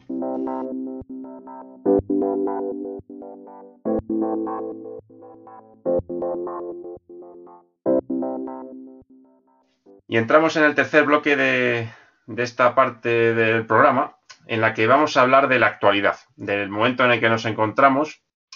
Creo que todos estamos de acuerdo que de todos estos 20 años eh, nos encontramos en uno de nuestros mejores momentos. Y esto ha sido gracias a que durante estos años ha mantenido muy viva la asociación. Ha habido momentos mejores y peores, como hemos comentado anteriormente, como en todas las asociaciones también. Pero hemos sabido salir de esos malos momentos con ganas y con mucha ilusión. Todo ello ha sido porque mucho, en todos estos años han participado en ella un gran número de socios. Algunos han estado algunos meses, otros muchos años, pero todos ellos han dejado pozo en nuestra asociación. Creo que hay que destacar lo ocurrido en los últimos años, en lo que nos ha unido un número creciente, se nos han unido un número creciente de aficionados y aficionadas. En esto, además, cada vez más, por suerte. Lo que ha servido para crear sinergias entre los socios y socias, cada cual aportando sus conocimientos, sus ideas que han permitido desarrollar actividades innovadoras. Este podcast es un ejemplo de ello. En definitiva, mantener viva la actividad y llegar a los distintos intereses de los que formamos parte de esta afición. Yo siempre digo que la asociación son sus socios y de su motivación se genera el impulso para que no se apaguen. Como os comentaba, entre los que formamos parte de este podcast tenemos tres aficionados que han entrado a formar parte de Cruz del Norte en los últimos tiempos, ¿verdad? Raúl, Alberto y Carlos. Y, que con vuestra entrada nos ha permitido renovar la asociación y darle una nueva vida, ya hemos hablado en algunos de los primeros capítulos de cómo llegasteis a Cruz del Norte, en concreto vosotros tres. Pero bueno, contadnos un poquito, ¿cuál es, cuál es la mejor, mayor ventaja de formar parte de nuestra asociación? ¿Realmente os ha facilitado la práctica de la astronomía? Carlos, si quieres tú primero. Carlos que empiece, que es el, es el, más veterano dentro de, los tres. Bueno, pero por poco, ¿eh? Por poco, Yo empecé en septiembre de 2014. Y, no sé, yo honestamente, eh, lo, ha comentado Sergio, lo que ha comentado Miguel, lo hemos comentado todos. Yo he hecho muy, muy, muy buenos amigos en esta asociación. Eh, no sé, llegué, entré buscando ayuda y al final eh, lo que más me, ha ilusionado es la cantidad de buenos amigos que, he llegado a tener. Y es, es para mí lo más importante en este caso hacer astronomía con, amigos, ¿no? Sí, sí, sí. hacer lo que te gusta con, gente que te, que te cae bien. Sí, yo la, yo la verdad es que cuando empecé en la asociación no tenía prácticamente idea de nada. Era venía de, que me habían regalado un telescopio y de que me había vuelto eh, prácticamente loco intentando eh, ver algo con él, ¿no? Y, bueno, pues el hecho de, caer allí y de conoceros y de y de que haya gente que con tanto conocimiento y, que, encima es, agradable, ¿no? Porque hay veces que, te encuentras sitios donde eh, la gente no, te recibe tan bien como, me recibisteis a mí. Y joder, pues me ha, permitido pues adquirir unos conocimientos que, no pensaba yo que pudiera adquirir en, en, tan poco tiempo y encima hacerlo, como dice Carlos, en compañía de, de amigos de verdad, la verdad. Yo en mi caso, pues eh, más o menos lo que habéis contado también vosotros. Yo, a mí me sirvió venir a la asociación para recuperar una afición de cuando yo era pequeño y que en aquel momento pues la desarrollaba pues, pues de aquella manera, ¿no? Hasta donde podías. Y con el tiempo, la verdad es que eh, el hecho de entrar en una afición pues, pues hace que puedas retomar las cosas de forma mucho más rápida. Y, bueno, eh, entrar en la, en la asociación yo creo que no solamente a mí, sino que a mucha gente te, supone un poco de locura, ¿no? Porque eh, de repente, eso, coges tantos conocimientos, hay tanta gente que te va enseñando cosas, sales al campo con ellos, aprendes muy rápido y de repente te ves en una vorágine de, compras, de, movimientos. Entonces, en un año prácticamente puedes llegar a cambiar varias veces de telescopio a, porque estás aprendiendo mucho y como te guste, pues, pues te lías ahí y, te engancha, vamos. Y luego, pues eso, eh, además, al no ser una asociación muy grande, eh, pues es verdad que se fomenta mucho el tema de la amistad, ¿no? Y hemos hecho un buen grupito, con lo cual, pues eh, vamos, coincido en lo que habéis dicho y, eso, además de ser un sitio donde podemos desarrollar nuestra afición, pues es un sitio donde también tenemos a nuestros amigos, ¿no? ¿Creéis que realmente el hecho de participar en, la, en, una asociación os ha ayudado a poder practicar astronomía? ¿O podríais haberlo hecho sin necesidad de, yo, yo, creo que no se aprende, o sea, aprender igual, si tienes mucho interés, aprendes igual, pero, por ejemplo, yo que entré con lo de la fotografía, yo he visto mucha gente que, hace fotografía y que parece que va un poco por libre, y te aseguro que lo que aprendes en, la asociación es, mm, es que es mucho más rápido a lo que puedes aprender por ahí tú solo. Sí. Y eso se nota, es que se nota. Ya te digo, o sea, es que el, primer año, en mi caso en particular, fue una cantidad de información. Solamente de ver cómo hacéis, eh, cómo hacía el resto las cosas, ya aprendes mucho.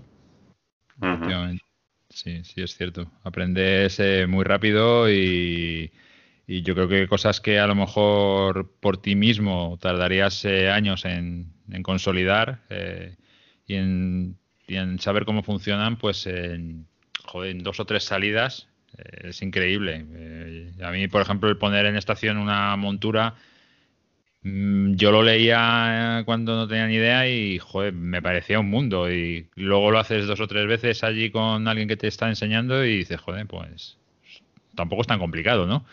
¿Sabes? Pero igual que eso, cualquier otra cosa, ¿sabes? Son...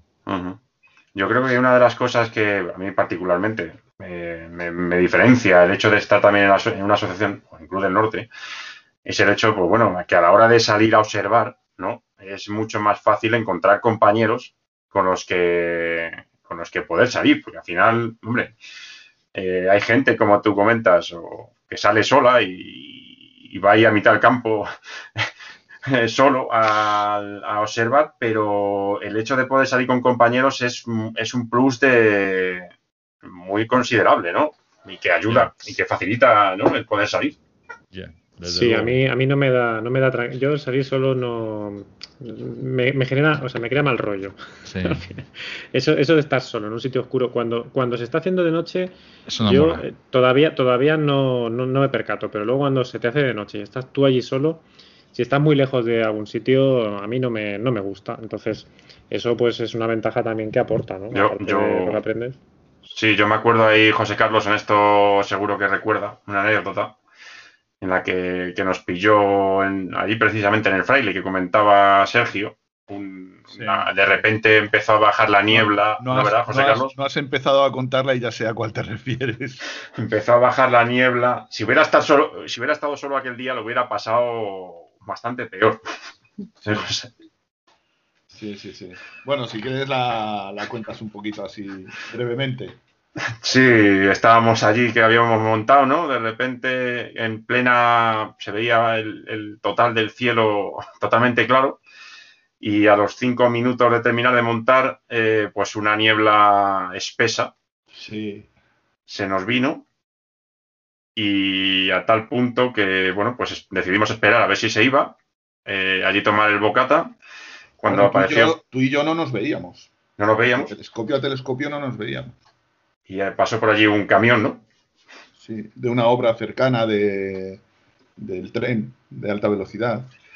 Y nos miró de mala manera. que pasaban por ahí, o los oíamos, veíamos alguna luz por ahí y tal, pero bueno, el caso es que no se veía un, pimiento.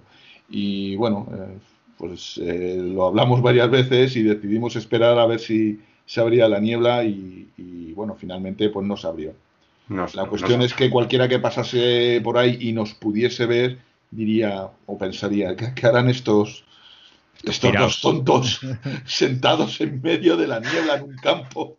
Comiéndose un bocata, ¿no? La niebla. Comiéndose un bocata.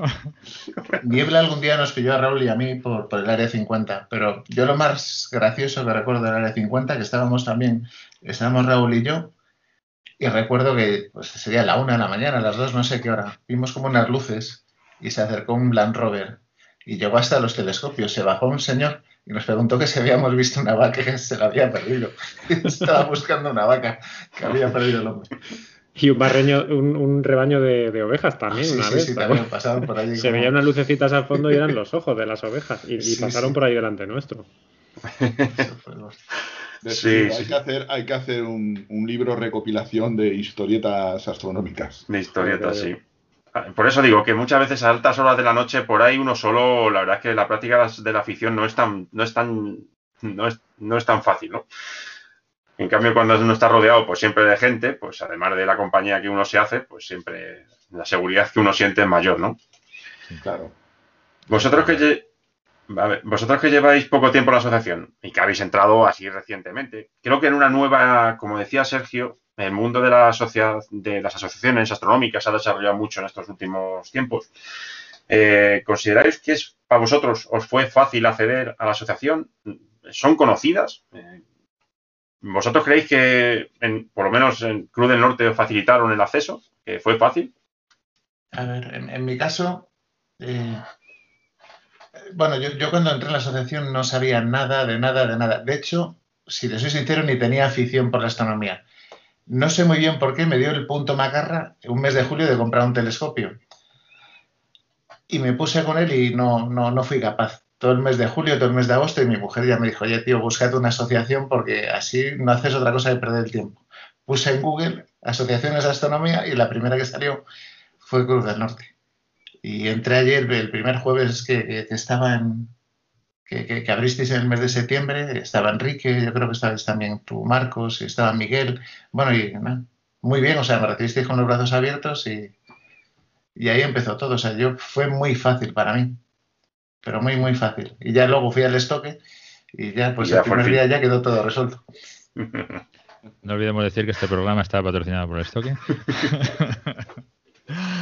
a, mí, a mí fue algo parecido. Bueno, yo realmente puse igual en Google la sección astronómica, me salieron, pues yo que sé, las dos o tres que hay en Madrid. Y es cierto que escribí eh, eh, pues a los direcciones de correo que, que, ofertaban cada una y la única que me respondió fue la de la de Cruz del Norte. De hecho, me, contestó Sergio, haciéndome ahí una serie de preguntas y tal, y cual, y eso.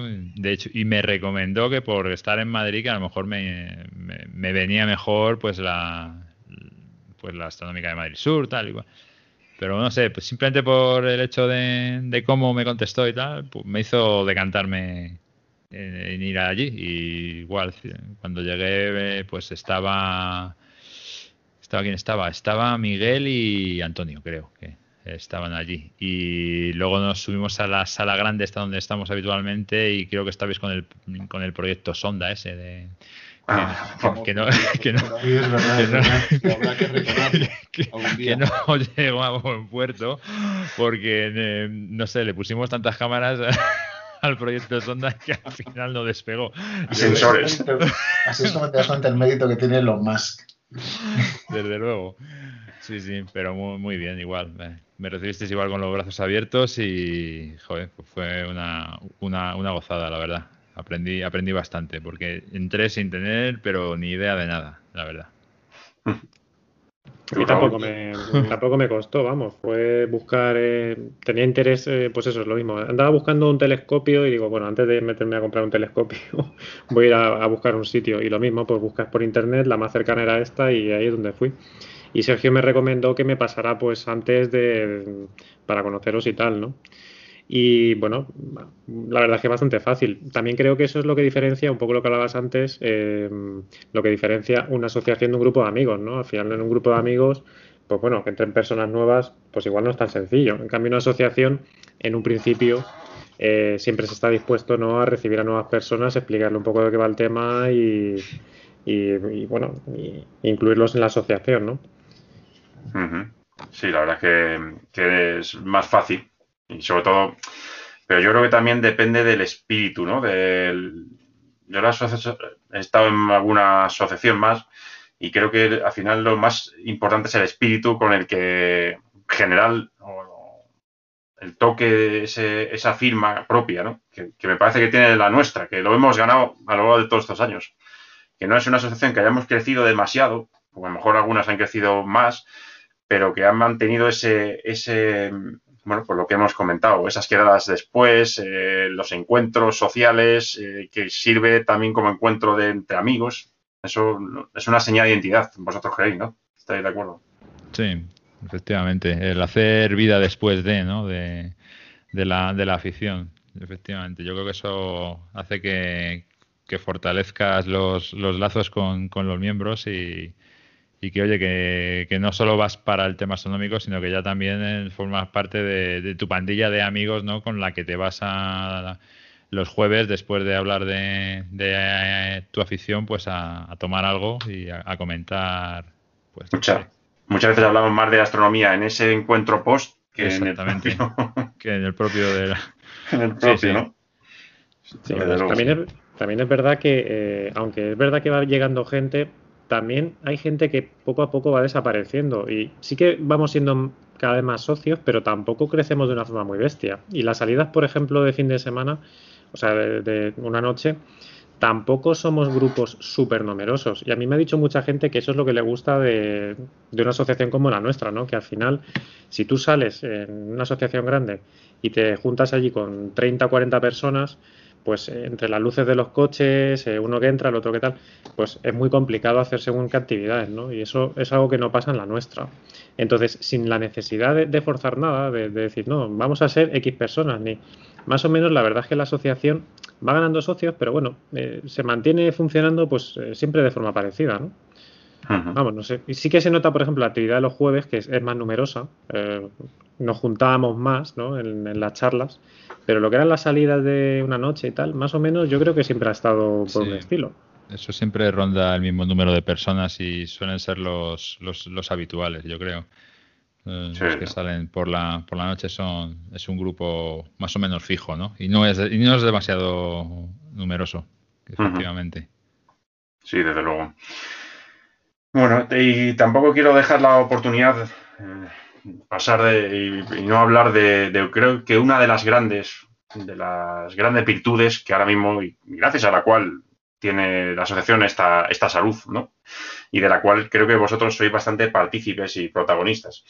Es, como también comentaba Sergio, pues eh, la presencia o la asistencia de las áreas, esto que hemos denominado áreas de trabajo, que creamos en su momento y que permitió pues, desarrollar distintas, distintas bueno, por distintos intereses, distintos gustos eh, y muchas facetas que tiene la astronomía, ¿no? Eh, estas eh, quiero también mencionar especialmente, creo que la, labor que se hace en las redes sociales. Me parece que en una asociación, en la nuestra sí creo que es, es, claro, y creo que cualquier asociación de, ya sea astronómica o de cualquier tipo, pues es fundamental ese tema de las redes sociales, ¿no? En esto, Alberto, ahí tú creo que has tenido un protagonismo muy importante eh, en ese desarrollo, Raúl también, en el desarrollo de la web, en, en, darle continuidad, la red y, bueno, y meternos en ese mundo digital que, que es fundamental, ¿no? Sí, está claro.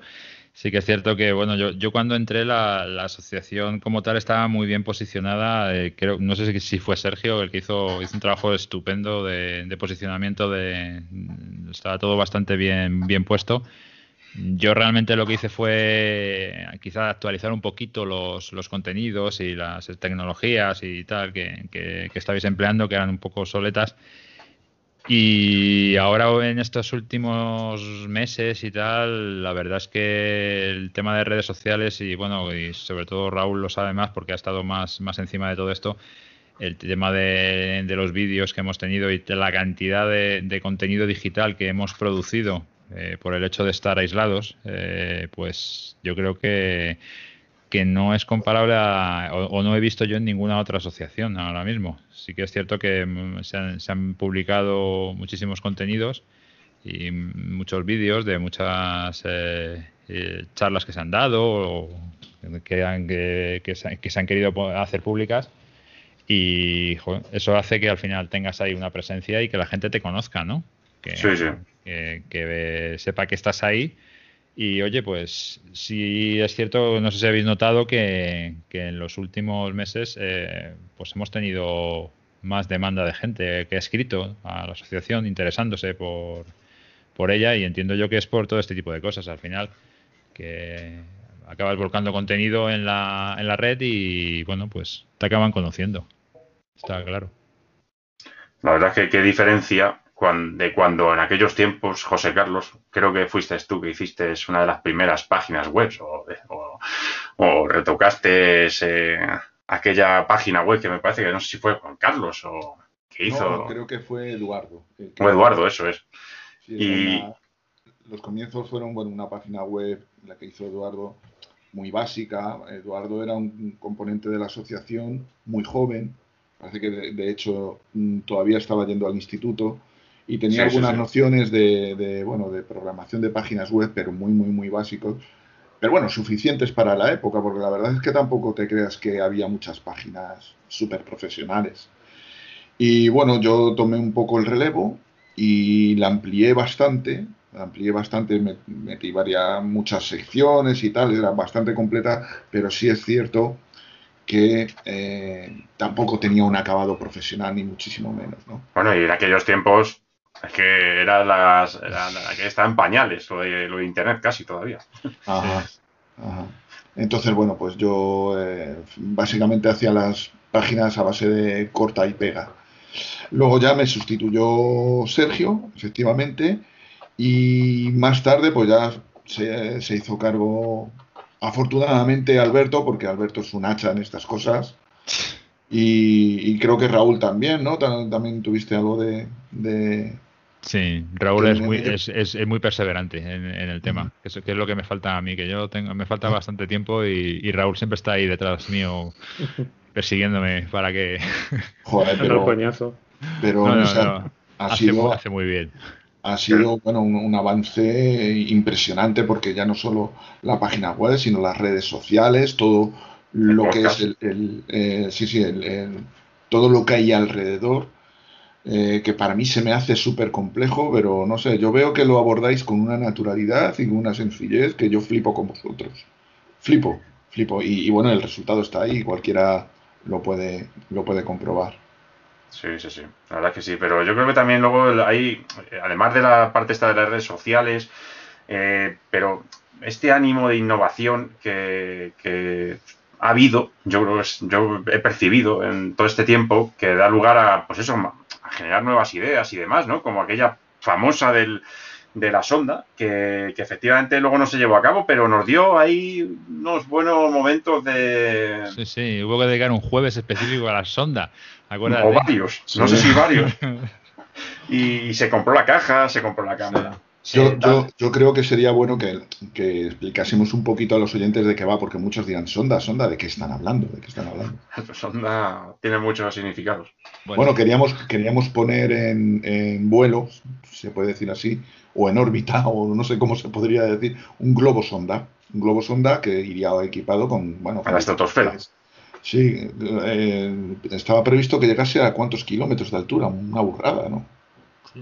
Para ver la curvatura de la Tierra, era nuestro... exacto, queríamos dotarla de varios sensores, de localizadores GPS, de, cámaras, etcétera. Y, y, bueno, y la idea era esa, lanzarla, estaba todo bastante organizado, muchos de nosotros que tienen conocimientos de, electrónica, de tecnología y demás, pues estamos y, el, proyecto había cuajado. Y de hecho ya, bueno, ya habíamos hablado incluso con aviación civil para que nos cedieran eh, tiempo y espacio para poder eh, volar la sonda. Y bueno, ya sabíamos dónde comprar el helio, lo teníamos todo bastante finiquitado. E incluso sabía, eh, sabíamos ya cómo íbamos a hacer después para, recoger la sonda, porque las sondas tienen una, vida limitada, ascienden y luego cuando llegan a determinada altura, a causa de las diferencias de presiones, estallan y entonces lo que es la carga útil eh, cae al vacío y en, un contenedor de, de, de poliespan, de un tipo de material que amortiguase en lo posible la, el el, el, ostión, en la colisión, ¿no? y luego se iba a recoger, cayese donde cayese, se iban a estudiar la dirección y las velocidades de los vientos, en fin, estaba todo bastante, bastante calculado. Pero a última hora, a última hora, no sé muy bien qué pasó, pero se abandonó el proyecto radicalmente.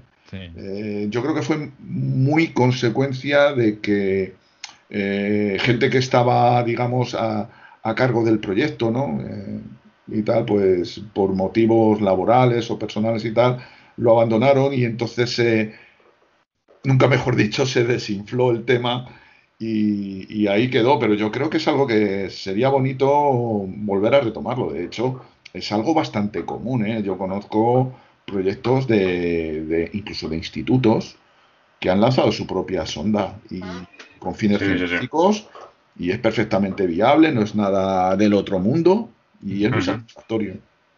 Sí, al final lo que creo que, aunque no se pudo, por desgracia, quizás llevarlo a cabo, pero generó, generó un aliciente, generó que investigación, generó conocimientos como también en su momento que el proyecto aquel famoso de la, del sistema solar a escala, que se planteó incluso el ayuntamiento.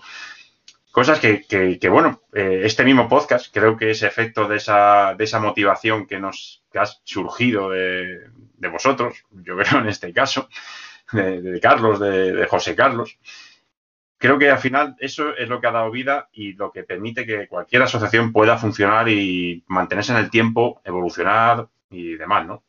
Luego el trabajo de gente como, pues bueno, no quiero dejar de mencionar las áreas estas que tenemos de los jueves, que, bueno, que se encargan de organizar continuamente eh, charlas y contenidos que tengan cada vez más, más interés para, los socios, eh, que, lleva en este caso José y, José Alberto, eh, la, cosmología que, se va desarrollando, el, área, la parte de de organización de salidas eh, astronómicas, que, ahí, Carlos, pues tienes una participación fundamental, ¿no?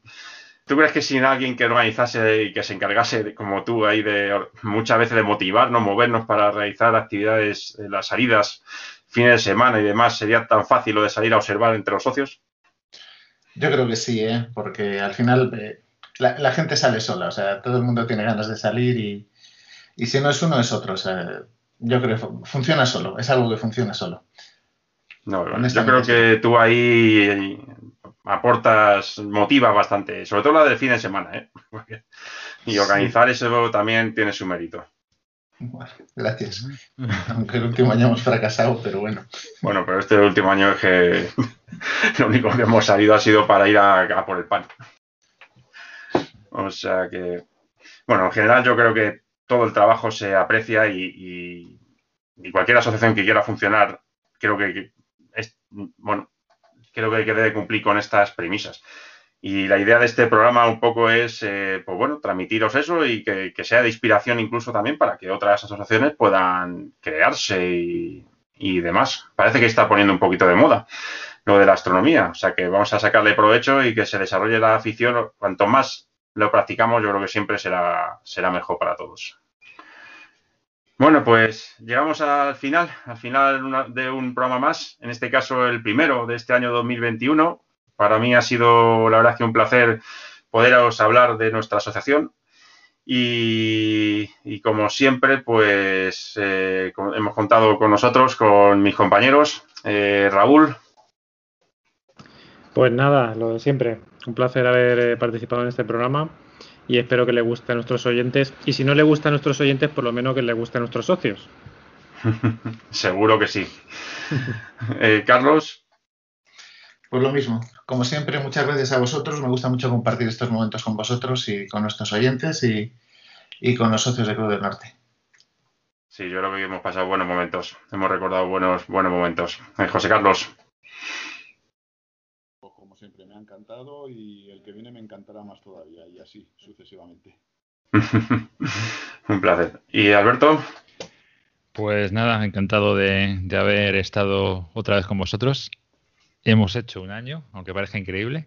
Como decía Carlos antes, eh, hemos cumplido un añito y espero que sea el primero de, muchos que estemos emitiendo estos programas.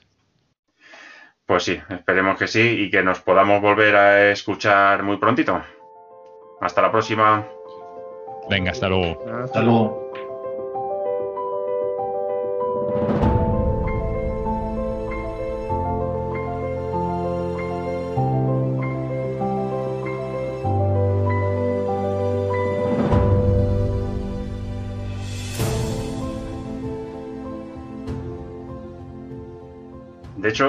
Carlos, que si una área ahí específica de alguien que se encargue ahí de organizar salidas de fin de semana y demás, incluso salidas normales y moverlas y motivarlas, sería tan fácil hacerlas?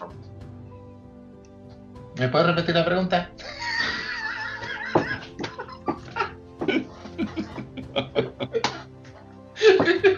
Qué bicho eres.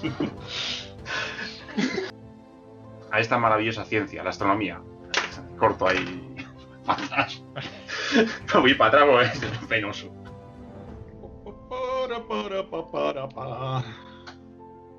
A que se, además, eh, corto.